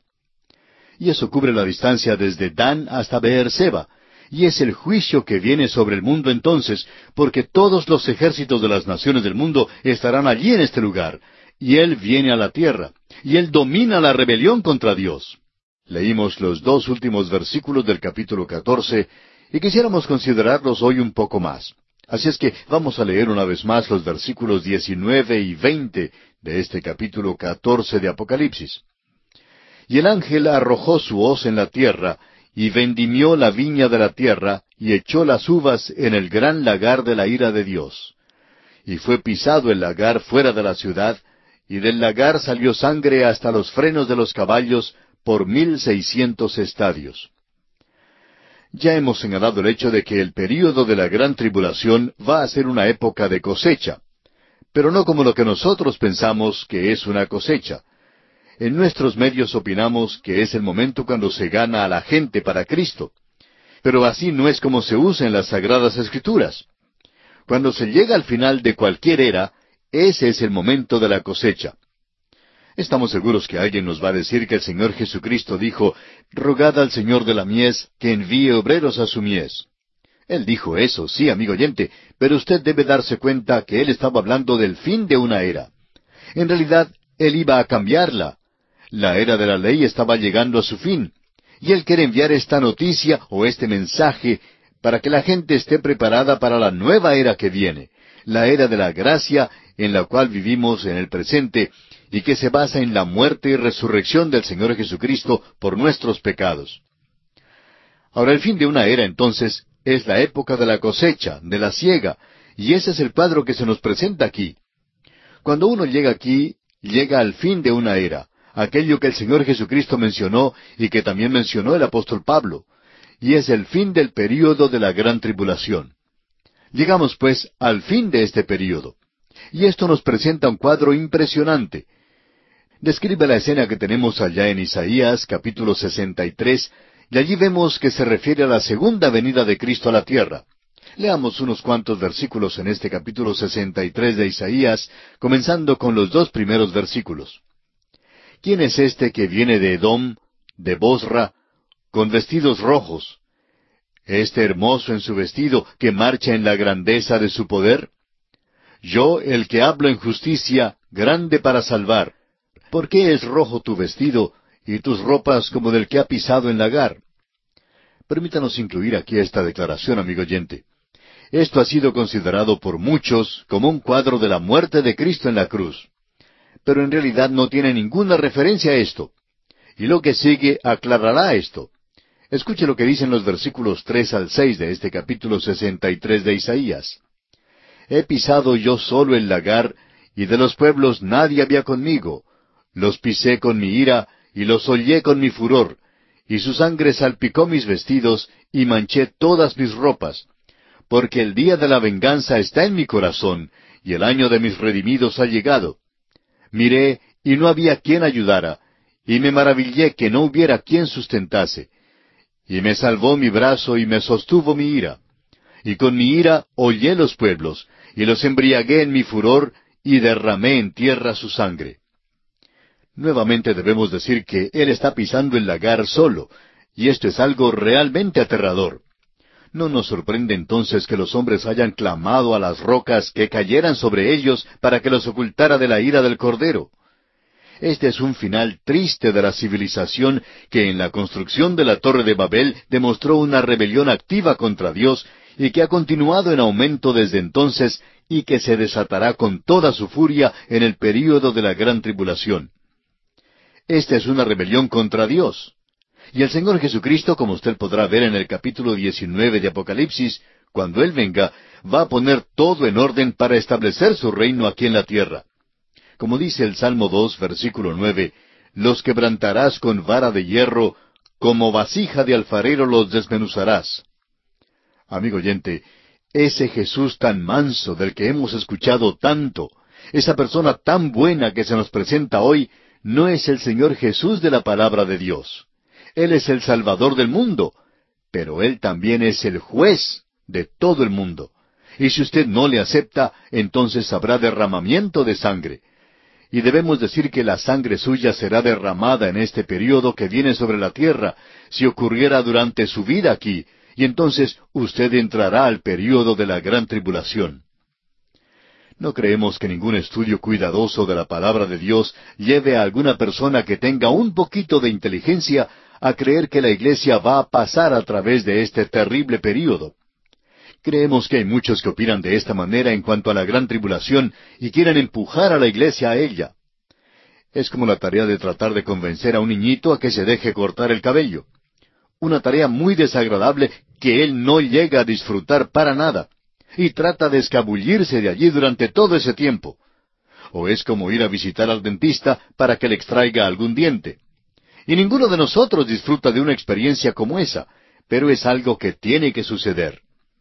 Amigo oyente, usted no ha visto aún lo que la gran tribulación es en realidad. Nuevamente se nos presenta un cuadro allá en Isaías capítulo 34, versículos 1 al 4, y también el versículo 6, donde leemos, Acercaos, naciones, juntaos para oír, y vosotros, pueblos, escuchad, oiga la tierra y cuanto hay en ella, el mundo y todo lo que produce. Porque Jehová está airado contra todas las naciones e indignado contra todo el ejército de ellas. Las destruirá y las entregará al matadero. Y los muertos de ellas serán arrojados, y de sus cadáveres se levantará hedor, y los montes se disolverán por la sangre de ellos. Y todo el ejército de los cielos se disolverá, y se enrollarán los cielos como un libro, y caerá todo su ejército, como se cae la hoja de la parra y como se cae la de la higuera. Llena está de sangre la espada de Jehová, engrasada está de grosura, de sangre de corderos y de machos cabríos, de grosura de riñones de carneros, porque Jehová tiene sacrificios en Bosra y grande matanza en tierra de Edom. ¡Qué cuadro el que tenemos aquí!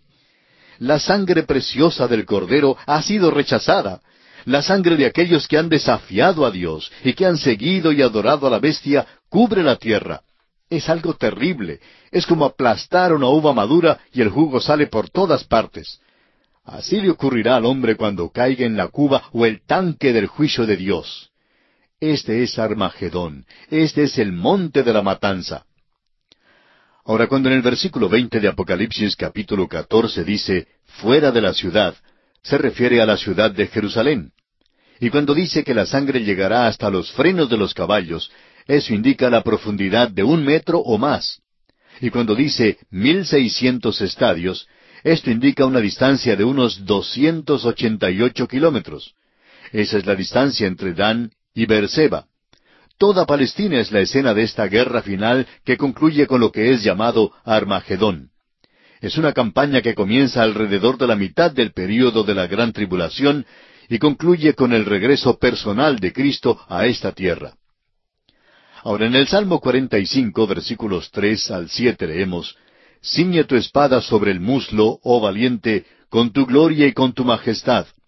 En tu gloria sé prosperado, cabalga sobre palabra de verdad, de humildad y de justicia, y tu diestra te enseñará cosas terribles. Tus saetas agudas, con que caerán pueblos debajo de ti, penetrarán en el corazón de los enemigos del rey.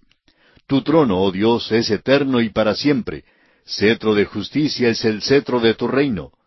Has amado la justicia y aborrecido la maldad. Por tanto, te ungió Dios, el Dios tuyo, con óleo de alegría más que a tus compañeros. El Salmo 45 es un salmo mesiánico. No pedimos disculpas por decir todo esto. Dios no nos ha pedido que pidiéramos disculpas por su palabra. Nos ha dicho que habláramos de ella. Y nosotros tenemos que hacerle frente a esto. El pecado es algo terrible. El pecado está en el mundo. Usted y yo somos pecadores y el único remedio es la redención que Cristo ofreció cuando Él derramó su sangre por usted y por mí y pagó el castigo de nuestros pecados. Y usted y yo merecemos el juicio de Dios y nuestra única salida es aceptar la obra de Cristo en la cruz del Calvario por nosotros. La Biblia hace una pregunta que ni siquiera Dios puede responderla, y es esta. ¿Cómo escaparemos nosotros si descuidamos una salvación tan grande? ¿Escaparemos de qué? Del juicio. La gran tribulación es un juicio y la forma de evitar esto es aceptar a Cristo. Lo puede llamar un mecanismo de escape si quiere, pero cuando la casa se incendia, yo salgo por la ventana o puedo salir por cualquier parte que sea un mecanismo de escape. Este juicio viene inevitablemente sobre el hombre que rechaza a Cristo.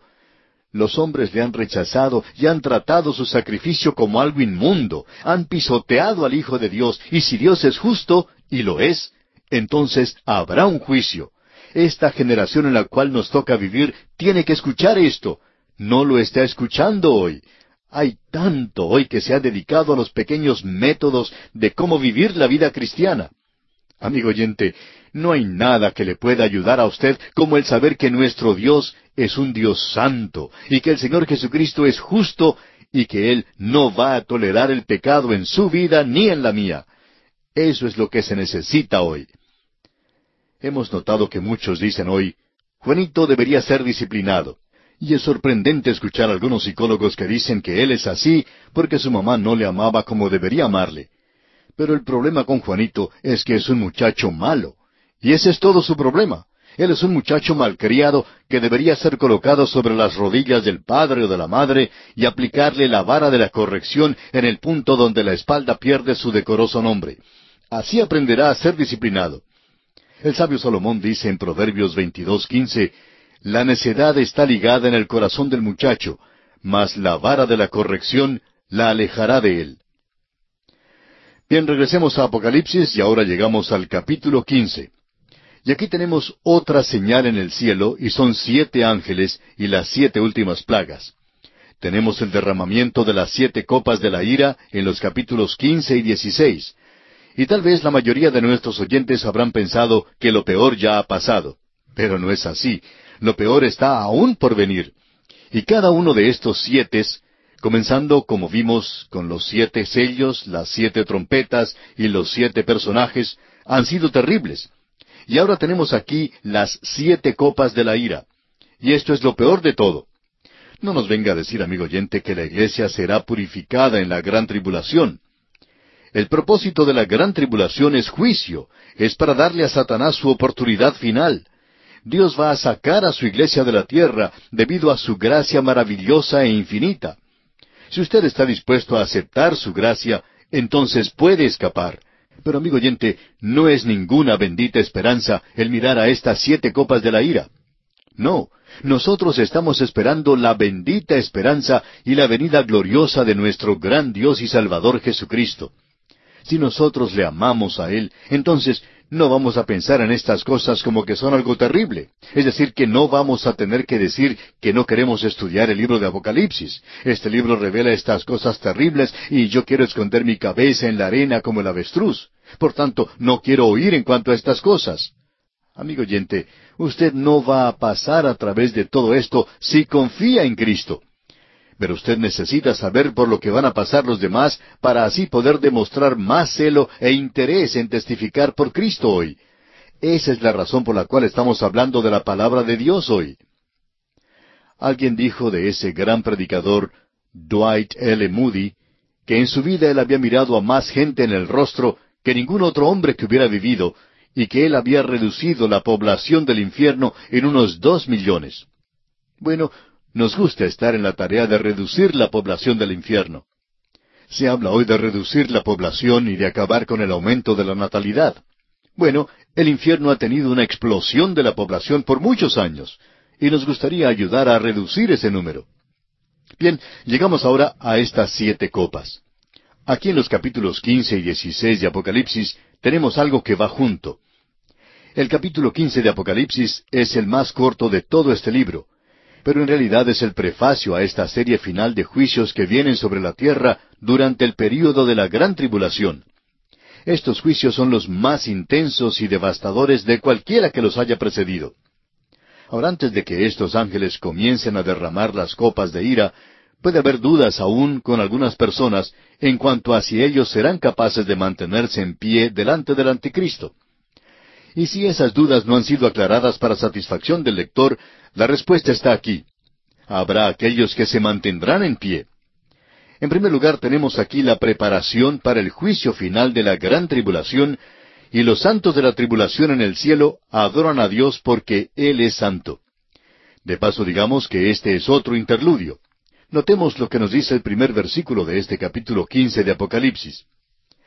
Vi en el cielo otra señal, grande y admirable, siete ángeles que tenían las siete plagas postreras, porque en ellas se consumaba la ira de Dios. Con esto llegamos al fin del período de la gran tribulación. No sé en cuanto a usted, amigo oyente, pero me alegra poder llegar al fin de este período. Y luego veremos la venida de Cristo a la tierra. Juan vuelve a asegurarnos en este versículo cuando dice, vi en el cielo, que él todavía es un espectador de estos hechos. Él está presenciando el ensayo del último acto del pequeño día del hombre sobre la tierra. Y otra señal une a este capítulo con el capítulo 12, versículo 1 de Apocalipsis, donde tuvimos la primera señal al comienzo de ese capítulo. Esa señal era Israel. Ahora Juan dice, los ángeles de la ira están unidos con los juicios que seguirán hasta que Cristo venga, lo cual ocurre en el capítulo 19. Desde el capítulo 12 hasta el regreso de Cristo, tenemos una serie de eventos que están relacionados mutuamente. Ahora, esto no quiere decir que haya un orden cronológico, sino más bien un orden lógico, que es el contar los mismos eventos de otra manera con más detalles. Este método, digamos de paso, es la firma o señal personal del Espíritu Santo. Comenzando en Génesis, Él colocó su firma. Allá en el capítulo uno de Génesis tuvimos la creación, y allí vimos los siete días. Luego, cuando él llega al capítulo dos, él toma la creación del hombre y vuelve a hablar de eso otra vez, pero le agrega detalles. Eso se conoce como la ley de la recapitulación, y se presenta a través de todas las escrituras. En el libro de Deuteronomio se da la ley, la interpretación de la ley con cuarenta años de experiencia en el desierto y muchos detalles que se habían agregado. Luego, cuando llegamos al punto donde se habla de Cristo, tenemos los cuatro evangelios, no solo uno ni dos, sino cuatro. porque son necesarios cuatro evangelios para presentar los muchos aspectos de su gloriosa persona que vino a la tierra hace más de dos mil años. Ahora Satanás está siendo arrojado a la tierra y él demuestra su ira contra el remanente de Israel. También él lleva a cabo un avance final para la dominación mundial a través de las dos bestias. Luego Dios realiza un despliegue final de su ira y pone punto final a la sórdida tragedia de pecado en la tierra.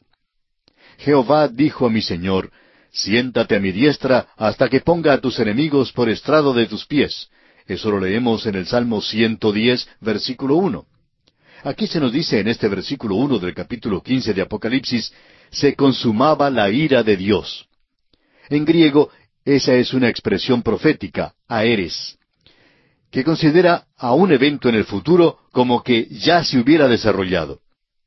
Ahora aquí se menciona la ira de Dios, y eso señala el juicio final de la gran tribulación.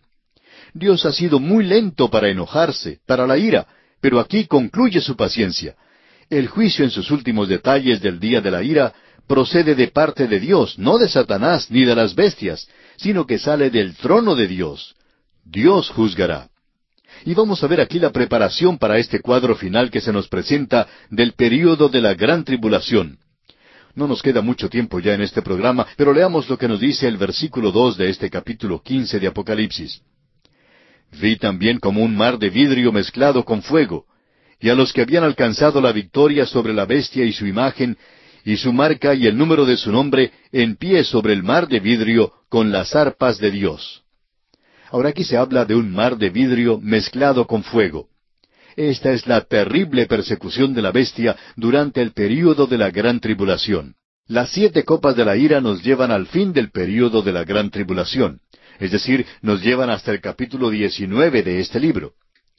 Ahora, al continuar hoy nuestro estudio, vamos a leer otra vez el versículo dos de este capítulo quince de Apocalipsis, que dice Vi también como un mar de vidrio mezclado con fuego, y a los que habían alcanzado la victoria sobre la bestia y su imagen, y su marca y el número de su nombre, en pie sobre el mar de vidrio con las arpas de Dios.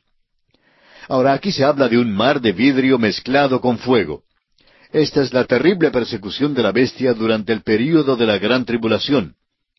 Este es aquel período cuando, como ya hemos visto, ningún hombre podía comprar ni vender a no ser que tuviera la marca de la bestia. Va a ser muy difícil obtener cosas para comer en aquel día. Esa es la razón por la cual el Señor Jesucristo dijo, hablando de este período en su discurso en el Monte de los Olivos, cualquiera que os diere un vaso de agua en mi nombre. Amigo oyente, en aquel día Cualquier persona que se atreva a dar siquiera un vaso de agua fría a uno de los ciento cuarenta y cuatro mil pondrá en peligro su propia vida, porque la bestia le dará muerte por darle refugio a lo que él considera un criminal. Estos son días muy difíciles, y nuevamente hacemos la pregunta, ¿sobrevivió alguno a este período? No, a no ser que haya sido sellado. Y las multitudes que no fueron selladas serían los mártires de este período y creemos que la mayor parte de los ciento cuarenta y cuatro mil entregaron sus vidas por Jesús. Pero ellos van a estar con Él, como ya hemos visto, con el Cordero en el monte de Sión. Ahora vemos en este versículo que ellos salieron victoriosos. No solo pudieron soportar ese período, sino que salieron victoriosos. Aquí tenemos a los santos de la tribulación que han pasado a través de los fuegos de la persecución de la tierra y aún así no han perdido su cántico. Ellos tienen las arpas de Dios. Y vamos a ver en los próximos versículos que van a ser capaces de cantar y cantan. Ahora nos preguntamos en cuanto a los creyentes de hoy. Nosotros somos hijos de Dios y no vamos a pasar por esto. Pero, ¿está teniendo usted problemas aún en estos días tratando de evitar que en su corazón haya un poco de amargura, una raíz de amargura? El apóstol Pablo tenía ese problema. Él advirtió a los creyentes que tuvieran cuidado y que no permitieran esa pequeña raíz de amargura. Y es algo muy fácil de suceder. Quizá esto no tenga ninguna aplicación para usted, pero por cierto que lo tiene para nosotros. El autor de estos estudios bíblicos, el doctor J. Vernon McGee, contaba que cuando él era un jovencito, él hizo su decisión para estudiar, para prepararse para el ministerio cuando él se entregó a Cristo. Y él esperaba que los creyentes estuvieran de su lado. Bueno, había una familia muy rica, cerca de donde él vivía, pero ellos le rechazaron. Él estaba de novio con la hija de la familia, pero ellos no querían a un predicador pobre en su familia. Y él decía que cuando uno es joven, siente que estas cosas le afectan con más intensidad. En realidad que así es. Pero aún hasta años más tarde, él sentía esa pequeña raíz de amargura contra esta clase de personas que lo trataron tan mal en aquella época. Quizá, amigo oyente, usted haya pasado por una experiencia parecida a esta, pero permítanos decirle que esta no es una tribulación. Es un quebrantamiento de corazón, pero no es una gran tribulación. Pero, ¿qué en cuanto a esta pequeña raíz de amargura? ¿Está teniendo usted problemas con esto, amigo oyente? Hay algunos creyentes hoy que permiten que esto arruine sus vidas, y eso causa en realidad un deterioro en su vida cristiana y en su testimonio. En cierta ocasión una familia creyente tuvo un problema con otra familia, y en lugar de tratar de olvidarse de esto, permitieron que las raíces de amargura entraran en sus vidas y cuando uno los ve en la iglesia, ninguno sonríe. Eso puede arruinar su vida cristiana, amigo oyente.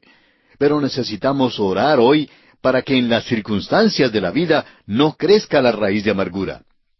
Es interesante notar que estos santos de la tribulación, que habían pasado a través de la gran tribulación, aún tenían un cántico. Ofelia Guyon Browning escribió un poema en cuanto a la oración que dice, Sin respuesta aún, la fe no puede quedar sin respuesta. Sus pies están plantados firmemente sobre la roca. En medio de la tormenta salvaje se mantiene impávida, ni se acobarda ante el resonar de los truenos. Sabe que la omnipotencia ha oído su oración y clama, ¿se realizará alguna vez en algún lugar? Sin respuesta aún, no, no digas que no se ha concedido. Quizá tu parte aún no se ha realizado completamente. La obra comenzó cuando tu primera oración tomó voz, y Dios concluirá aquello que ha comenzado. Si continúas quemando allí el incienso, su gloria contemplarás alguna vez en algún lugar.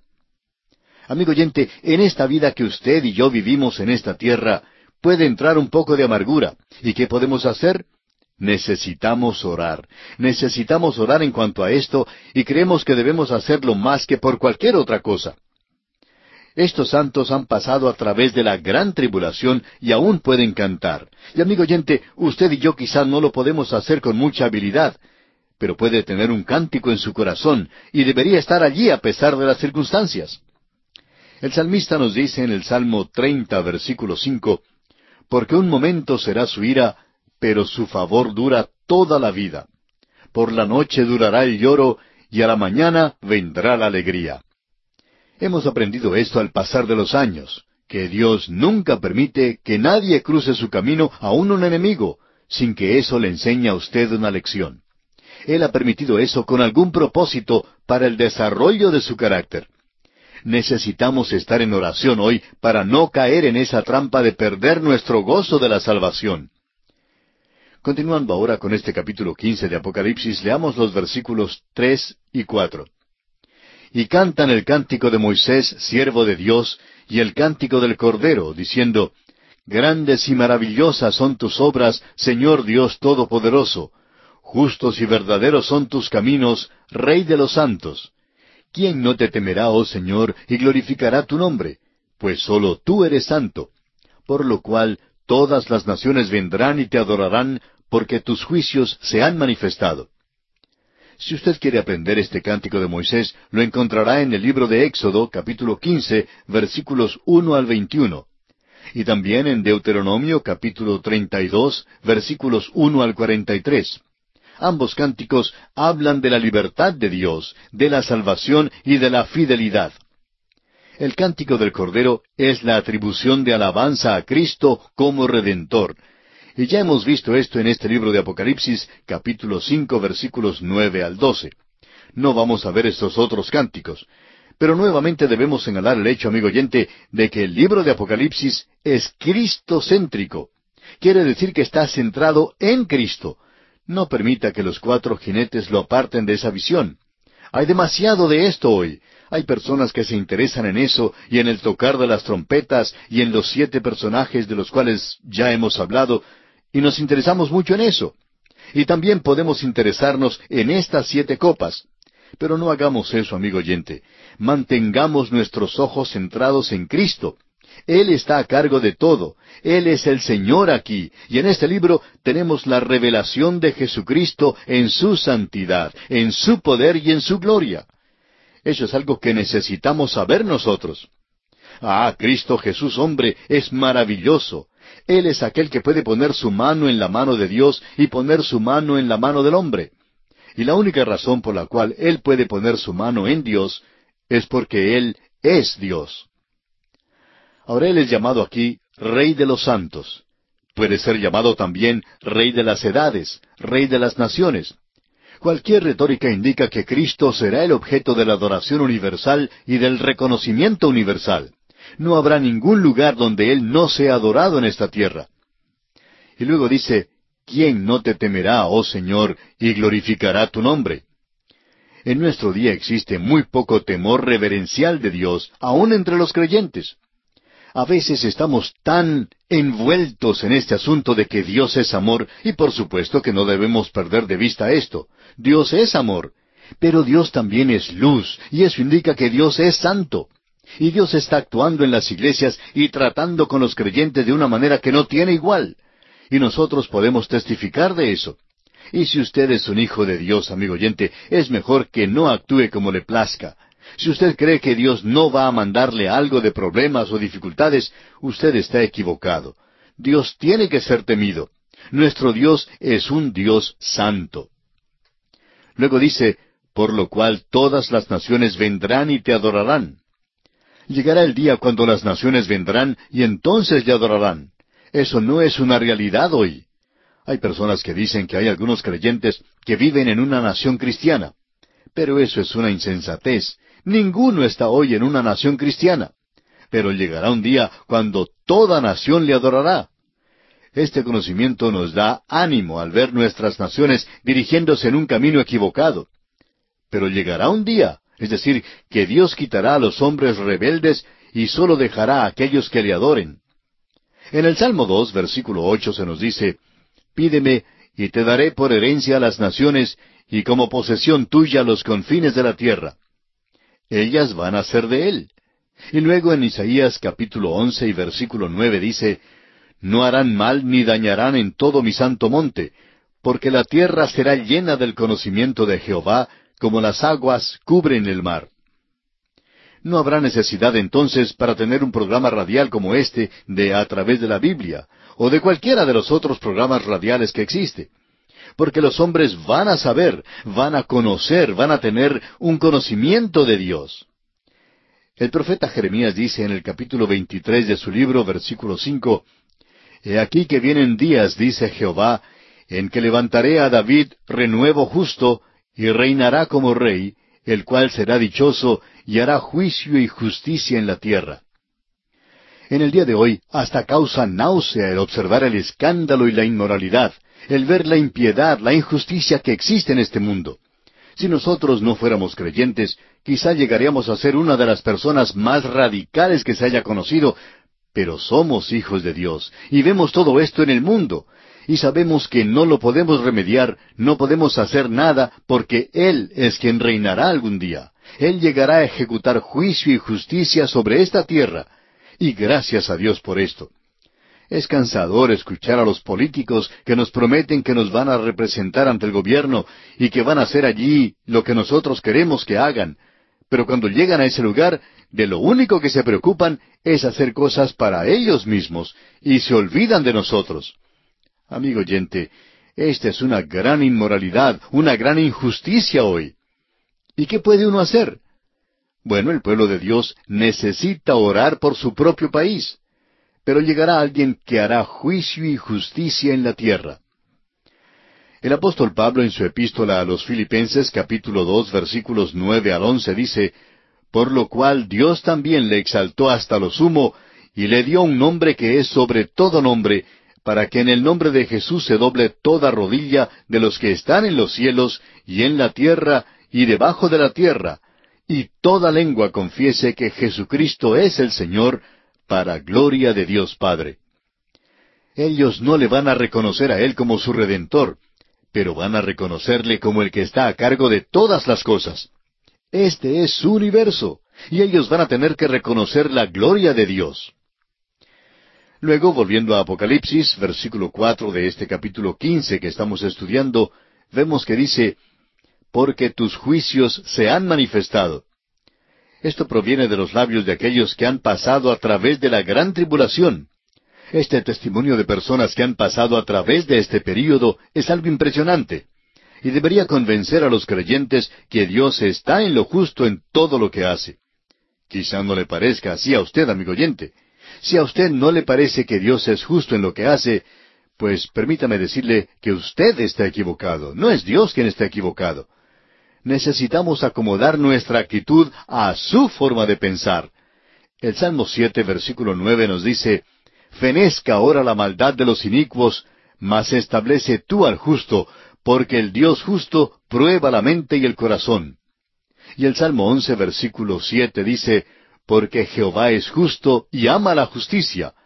El hombre recto mirará su rostro.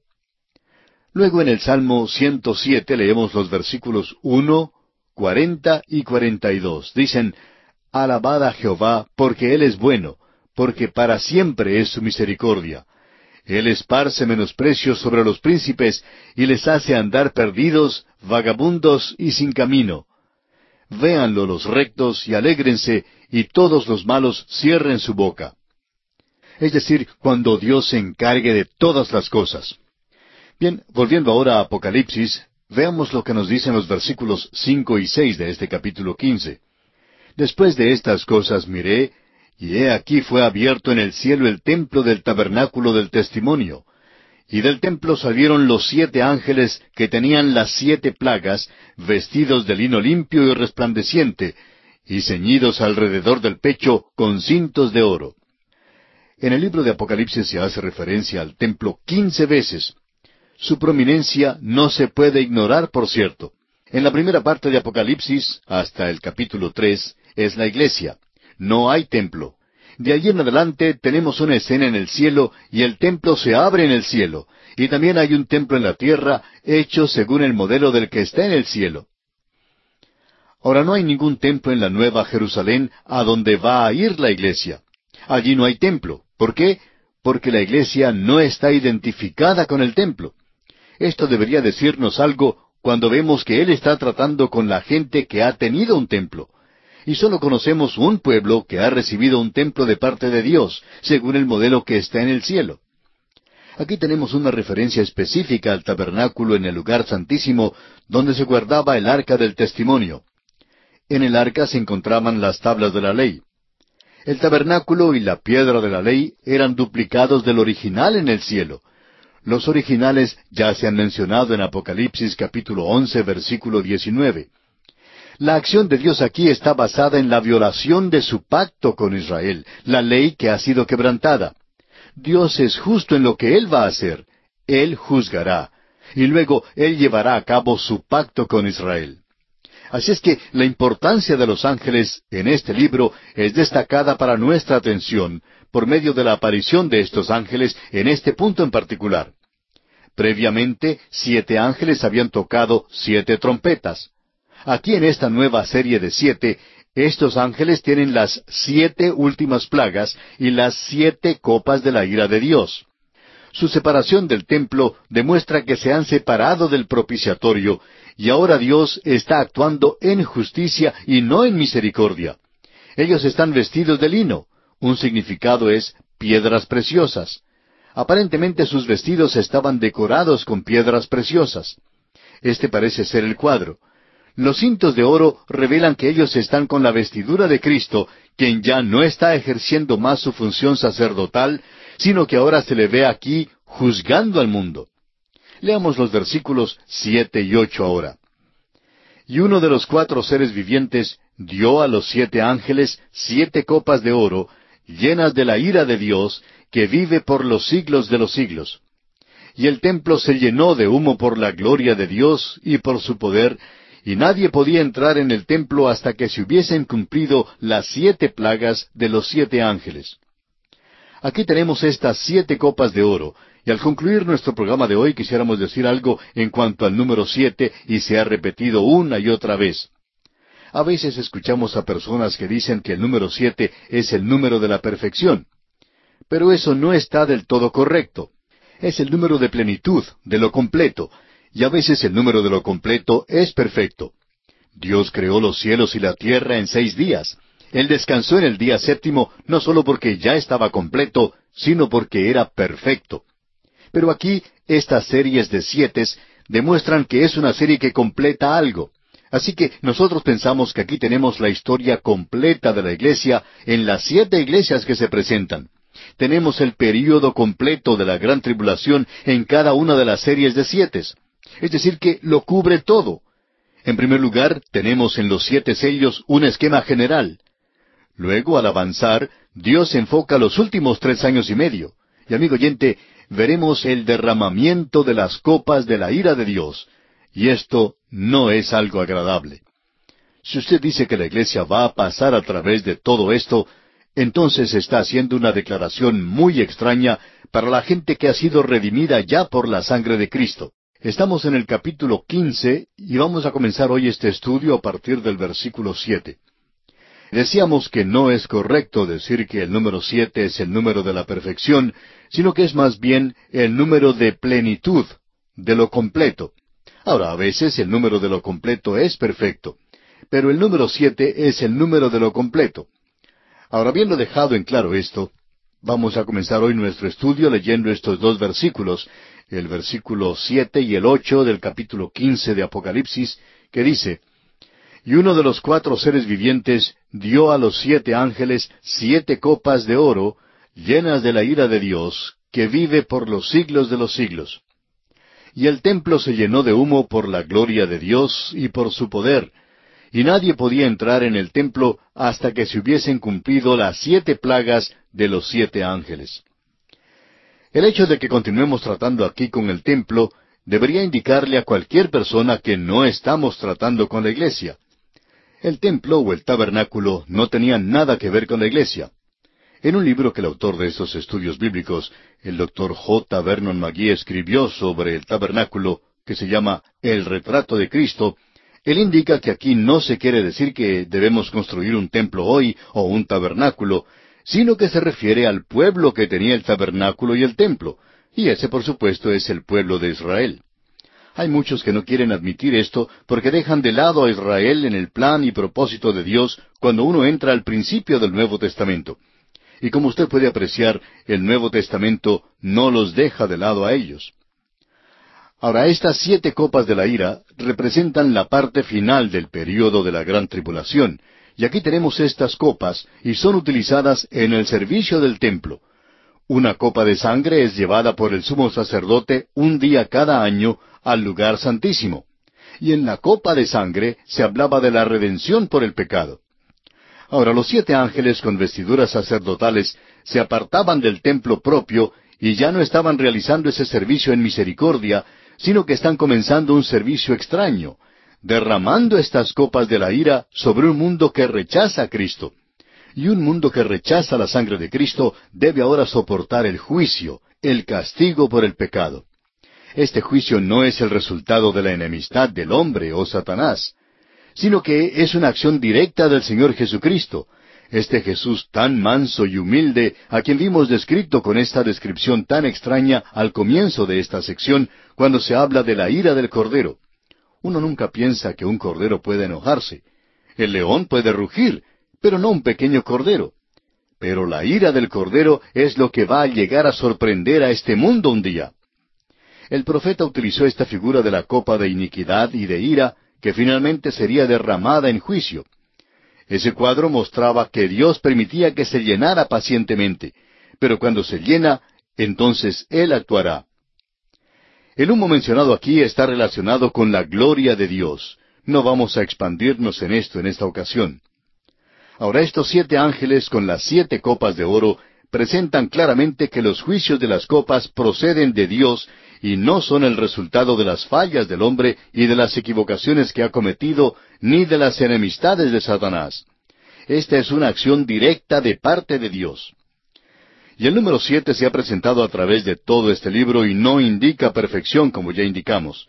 Hay muchos que piensan en el presente que el número siete en las Escrituras demuestra perfección, pero debemos repetir, como dijimos hace un momento, que demuestra plenitud, lo completo. Y esto demuestra el juicio completo y final de Dios en este mundo en el cual vivimos. Bien, llegamos ahora al capítulo 16 de Apocalipsis y al derramamiento de las copas de la ira. Y en el versículo uno de este capítulo 16 leemos lo siguiente. Oí una gran voz que decía desde el templo a los siete ángeles, Id y derramad sobre la tierra las siete copas de la ira de Dios. El Señor Jesucristo aún está a cargo, aún está controlando todo esto. Usted recuerda que anteriormente, cuando Él abrió el libro de los siete sellos, con eso se introdujo una serie entera de siete. Él no ha concluido todavía. Él está en control hasta el fin de este libro. Él es quien está marchando hacia la victoria. Él es aquel a quien pertenecen el poder y la gloria y la majestad, y este es el juicio sobre un mundo que rechaza a Cristo. Dios le ha entregado a él todo el juicio y él es quien da la orden de salida para estos ángeles. Ya no hay más demora, ya no hay un intervalo. La hora ha llegado, se ha dado la orden y los ángeles llevan a cabo la orden recibida. Esto es algo difícil de entender para el hombre del presente y aún para los creyentes, que Dios va a derramar su ira sobre un mundo rebelde, un mundo que aborrece a Dios y que destruirá la civilización. Pero amigo oyente, todo lo que usted observa a su alrededor hoy está bajo la condena, bajo el juicio de la mano de Dios.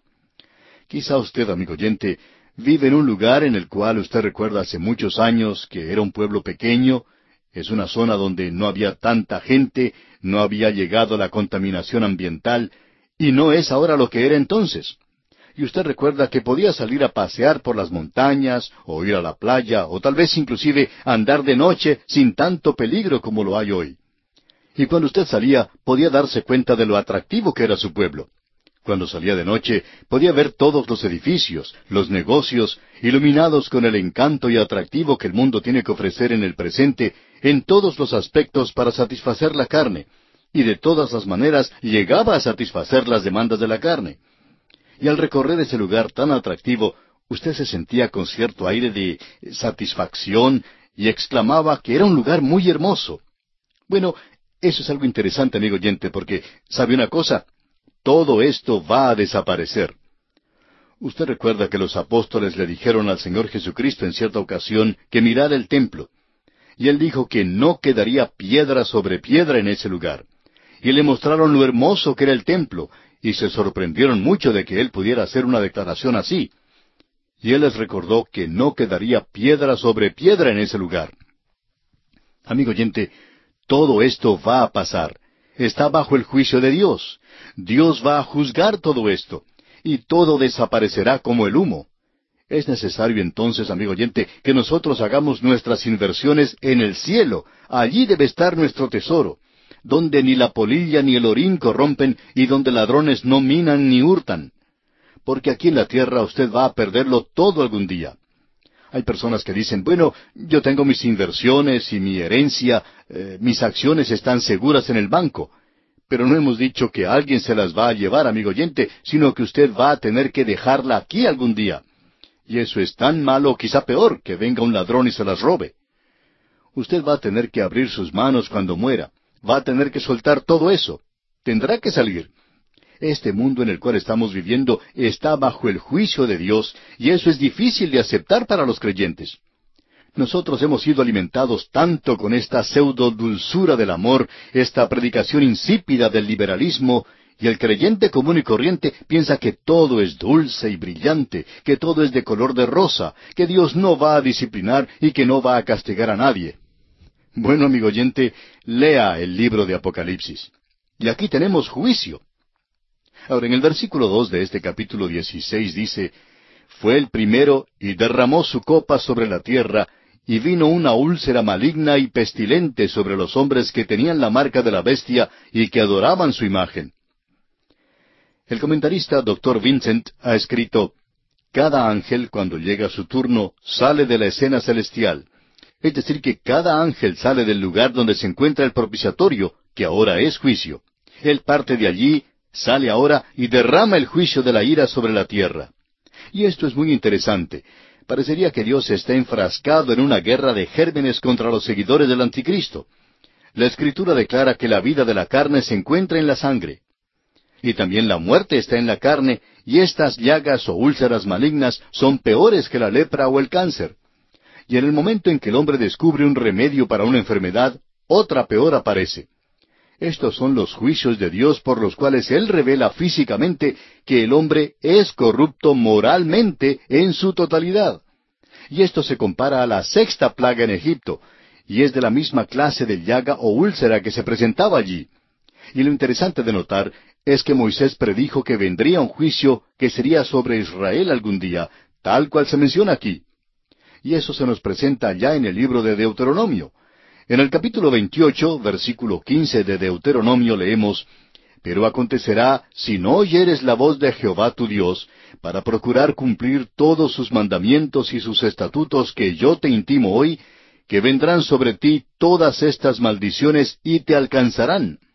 Más adelante en el versículo 27 continúa, Jehová te herirá con la úlcera de Egipto, con tumores, con sarna y con comezón de que no pueda ser curado. Así es que tenemos una lista de estas enfermedades, y es algo que no puede ser curado, digamos de paso. Y luego, en el versículo 35 de este mismo capítulo 28 de Deuteronomio leemos, Te herirá Jehová con maligna pústula en las rodillas y en las piernas, desde la planta de tu pie hasta tu coronilla, sin que pueda ser curado. Moisés fue quien predijo esto. Esto es para aquellos que han recibido la marca de la bestia. Aquellos que no lo hicieron también se encuentran en una situación mala. Ya hemos visto esto. Ellos no pueden comprar ni vender. Y como el hombre necesita comer, va a hacer algo para lograr eso. Si un hombre tiene una familia que se está muriendo de hambre y no puede trabajar y tampoco puede comprar, no puede pedir, nadie le va a dar nada a él, y si tiene niños en su casa que están muriéndose de hambre, no le culpamos a este hombre si roba algún establecimiento donde se venden alimentos para lograr algo que pueda llevar a su casa, porque sus hijos tienen que comer algo. Ese es un fuerte instinto que el hombre tiene. Él debe comer. Por tanto, esto es algo terrible que se le impone al hombre, a no ser que tenga la marca de la bestia. Pero aquellos que tienen la marca de la bestia tampoco van a pasarlo muy fácil, porque al final de la gran tribulación Dios les juzgará con esta úlcera maligna y pestilente. El autor de estos estudios bíblicos, el doctor J. Vernon McGee, decía que él siempre interpretó el cáncer que él tuvo como un juicio de parte de Dios. Él creía que era eso, y que el hecho de que Dios le hubiera sanado indicaba que Dios le había perdonado, y desde entonces le había dado el más grande ministerio de su vida, que es este ministerio de a través de la Biblia que todavía sigue adelante y en varios idiomas. Ahora este juicio de Dios aquí no hace que la gente se vuelva a Dios. Permítanos leer ahora en cuanto a la segunda copa. El versículo tres de este capítulo dieciséis de Apocalipsis dice El segundo ángel derramó su copa sobre el mar, y éste se convirtió en sangre como de muerto, y murió todo ser vivo que había en el mar. Esta plaga es más severa que la segunda trompeta. Esta es la razón por la cual hemos llegado ahora a lo peor de todo. Cuando se tocó la segunda trompeta, solo una tercera parte del mar se convirtió en sangre. Y aquí tenemos ahora que todo el mar se convierte en sangre. Se convirtió en sangre como de muerto. Ahora la sangre es una señal de vida. La escritura dice que la vida de la carne está en la sangre. Pero el mar es una gran reserva de vida y que allí abunda la vida. El agua salada es catártica, es decir, eh, como un purgante para la tierra. Sin embargo, en esta plaga la sangre es la señal de la muerte, y el mar se convierte en la tumba de muerte en lugar del seno de la vida. La refrescante brisa del mar se convierte en un hedor terrible por los cuerpos que flotan en la superficie del agua. Y ahora es algo lleno de sangre y que cubre las costas. Se paraliza el comercio, los seres humanos mueren como moscas. La primera plaga en Egipto fue el volver las aguas del Nilo en sangre. Y aquí tenemos una similitud sorprendente nos preguntamos si nos damos cuenta de cuánto dependemos de Dios hoy. Las compañías de electricidad, las compañías de gas, las compañías de agua, todos nos envían sus cuentas. Pero, ¿de dónde sacaron la luz y el gas y el agua? Bueno, es muy obvio. Ellos han tenido algo que ver en llevar eso a nuestros hogares, pero fue Dios quien creó la luz, el gas y también el agua. ¿Le ha enviado alguna vez la cuenta a Dios por la luz del sol, por el agua que usted bebe y el aire que respira? ¿Le ha pagado usted alguna vez a Él? Él no le ha enviado la cuenta y usted no podría pagarle si lo hiciera. Dios ha demostrado su gracia a un mundo que rechaza a Cristo, pero Él juzgará la tierra finalmente. Ahora los ángeles derraman las copas de la ira de Dios. La tercera copa de la ira es mencionada en los versículos cuatro al siete de este capítulo dieciséis de Apocalipsis. Escuche usted. El tercer ángel derramó su copa sobre los ríos y sobre las fuentes de las aguas, y se convirtieron en sangre. Y oí al ángel de las aguas que decía, Justo eres tú, oh Señor, el que eres y que eras, el santo, porque has juzgado estas cosas. Por cuanto derramaron la sangre de los santos y de los profetas, también tú les has dado a beber sangre, pues lo merecen. También oía otro que desde el altar decía, Ciertamente, Señor Dios Todopoderoso, tus juicios son verdaderos y justos. Esta plaga, similar a aquella de la tercera trompeta, es nuevamente mucho más certera. En esa ocasión solo fue afectada una tercera parte del agua fresca. Aquí vemos que la totalidad del agua de la tierra será afectada. Esto significa la destrucción de la vida humana en un nivel sin paralelo. El ángel de las aguas, bueno, podríamos decir que es el superintendente del Departamento de Aguas de Dios. Y esto nos revela, creemos nosotros, otro ministerio de los ángeles que tiene que ver con la creación. Ellos están a cargo de diferentes departamentos físicos del universo. Hemos visto a cuatro ángeles en este libro que controlan los vientos. Ahora este ángel, y él conoce toda la historia, declara que Dios es justo y santo en este acto de juicio. Amigo oyente, cualquier cosa que Dios haga es justo y santo. Si usted no está de acuerdo con él, es una lástima para usted. Usted está equivocado. No es Dios quien está equivocado.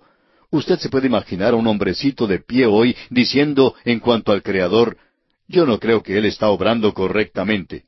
Amigo oyente, tenemos una pregunta para usted. ¿Qué es lo que usted está haciendo en cuanto a esto? En realidad, ¿qué es lo que usted puede hacer? Si usted no está de acuerdo con Dios, pues es mejor que se ponga de acuerdo con Él, amigo oyente, porque Dios es justo en todo lo que hace. Aquí leemos, por cuanto derramaron la sangre de los santos y de los profetas, también tú les has dado a beber sangre. Esto es justicia divina, por cierto. Aquellos que a espada matan, a espada morirán. Y el derramamiento de sangre lleva al derramamiento de sangre. Estos que están siendo juzgados habían hecho mártires al pueblo de Dios, y ahora Dios está forzando a aquellos que los mataron a beber sangre, por la sangre derramada por los justos. Las oraciones que llegaron al altar están siendo contestadas ahora. Dios se demoró mucho tiempo en llegar a esto, pero ahora vemos que hace justicia y el mundo es culpable ante él. Veamos ahora en los versículos ocho y nueve el derramamiento de la cuarta copa. El cuarto ángel derramó su copa sobre el sol, al cual fue dado quemar a los hombres con fuego. Y los hombres se quemaron con el gran calor y blasfemaron el nombre de Dios, que tiene poder sobre estas plagas, y no se arrepintieron para darle gloria. Nuestro Señor Jesucristo predijo que habría señales en el sol durante el período de la gran tribulación. Entonces habrá señales en el sol, en la luna y en las estrellas, y en la tierra angustia de las gentes, confundidas a causa del bramido del mar y de las olas. Esto lo leemos en el Evangelio según San Lucas, capítulo 21, versículo 25.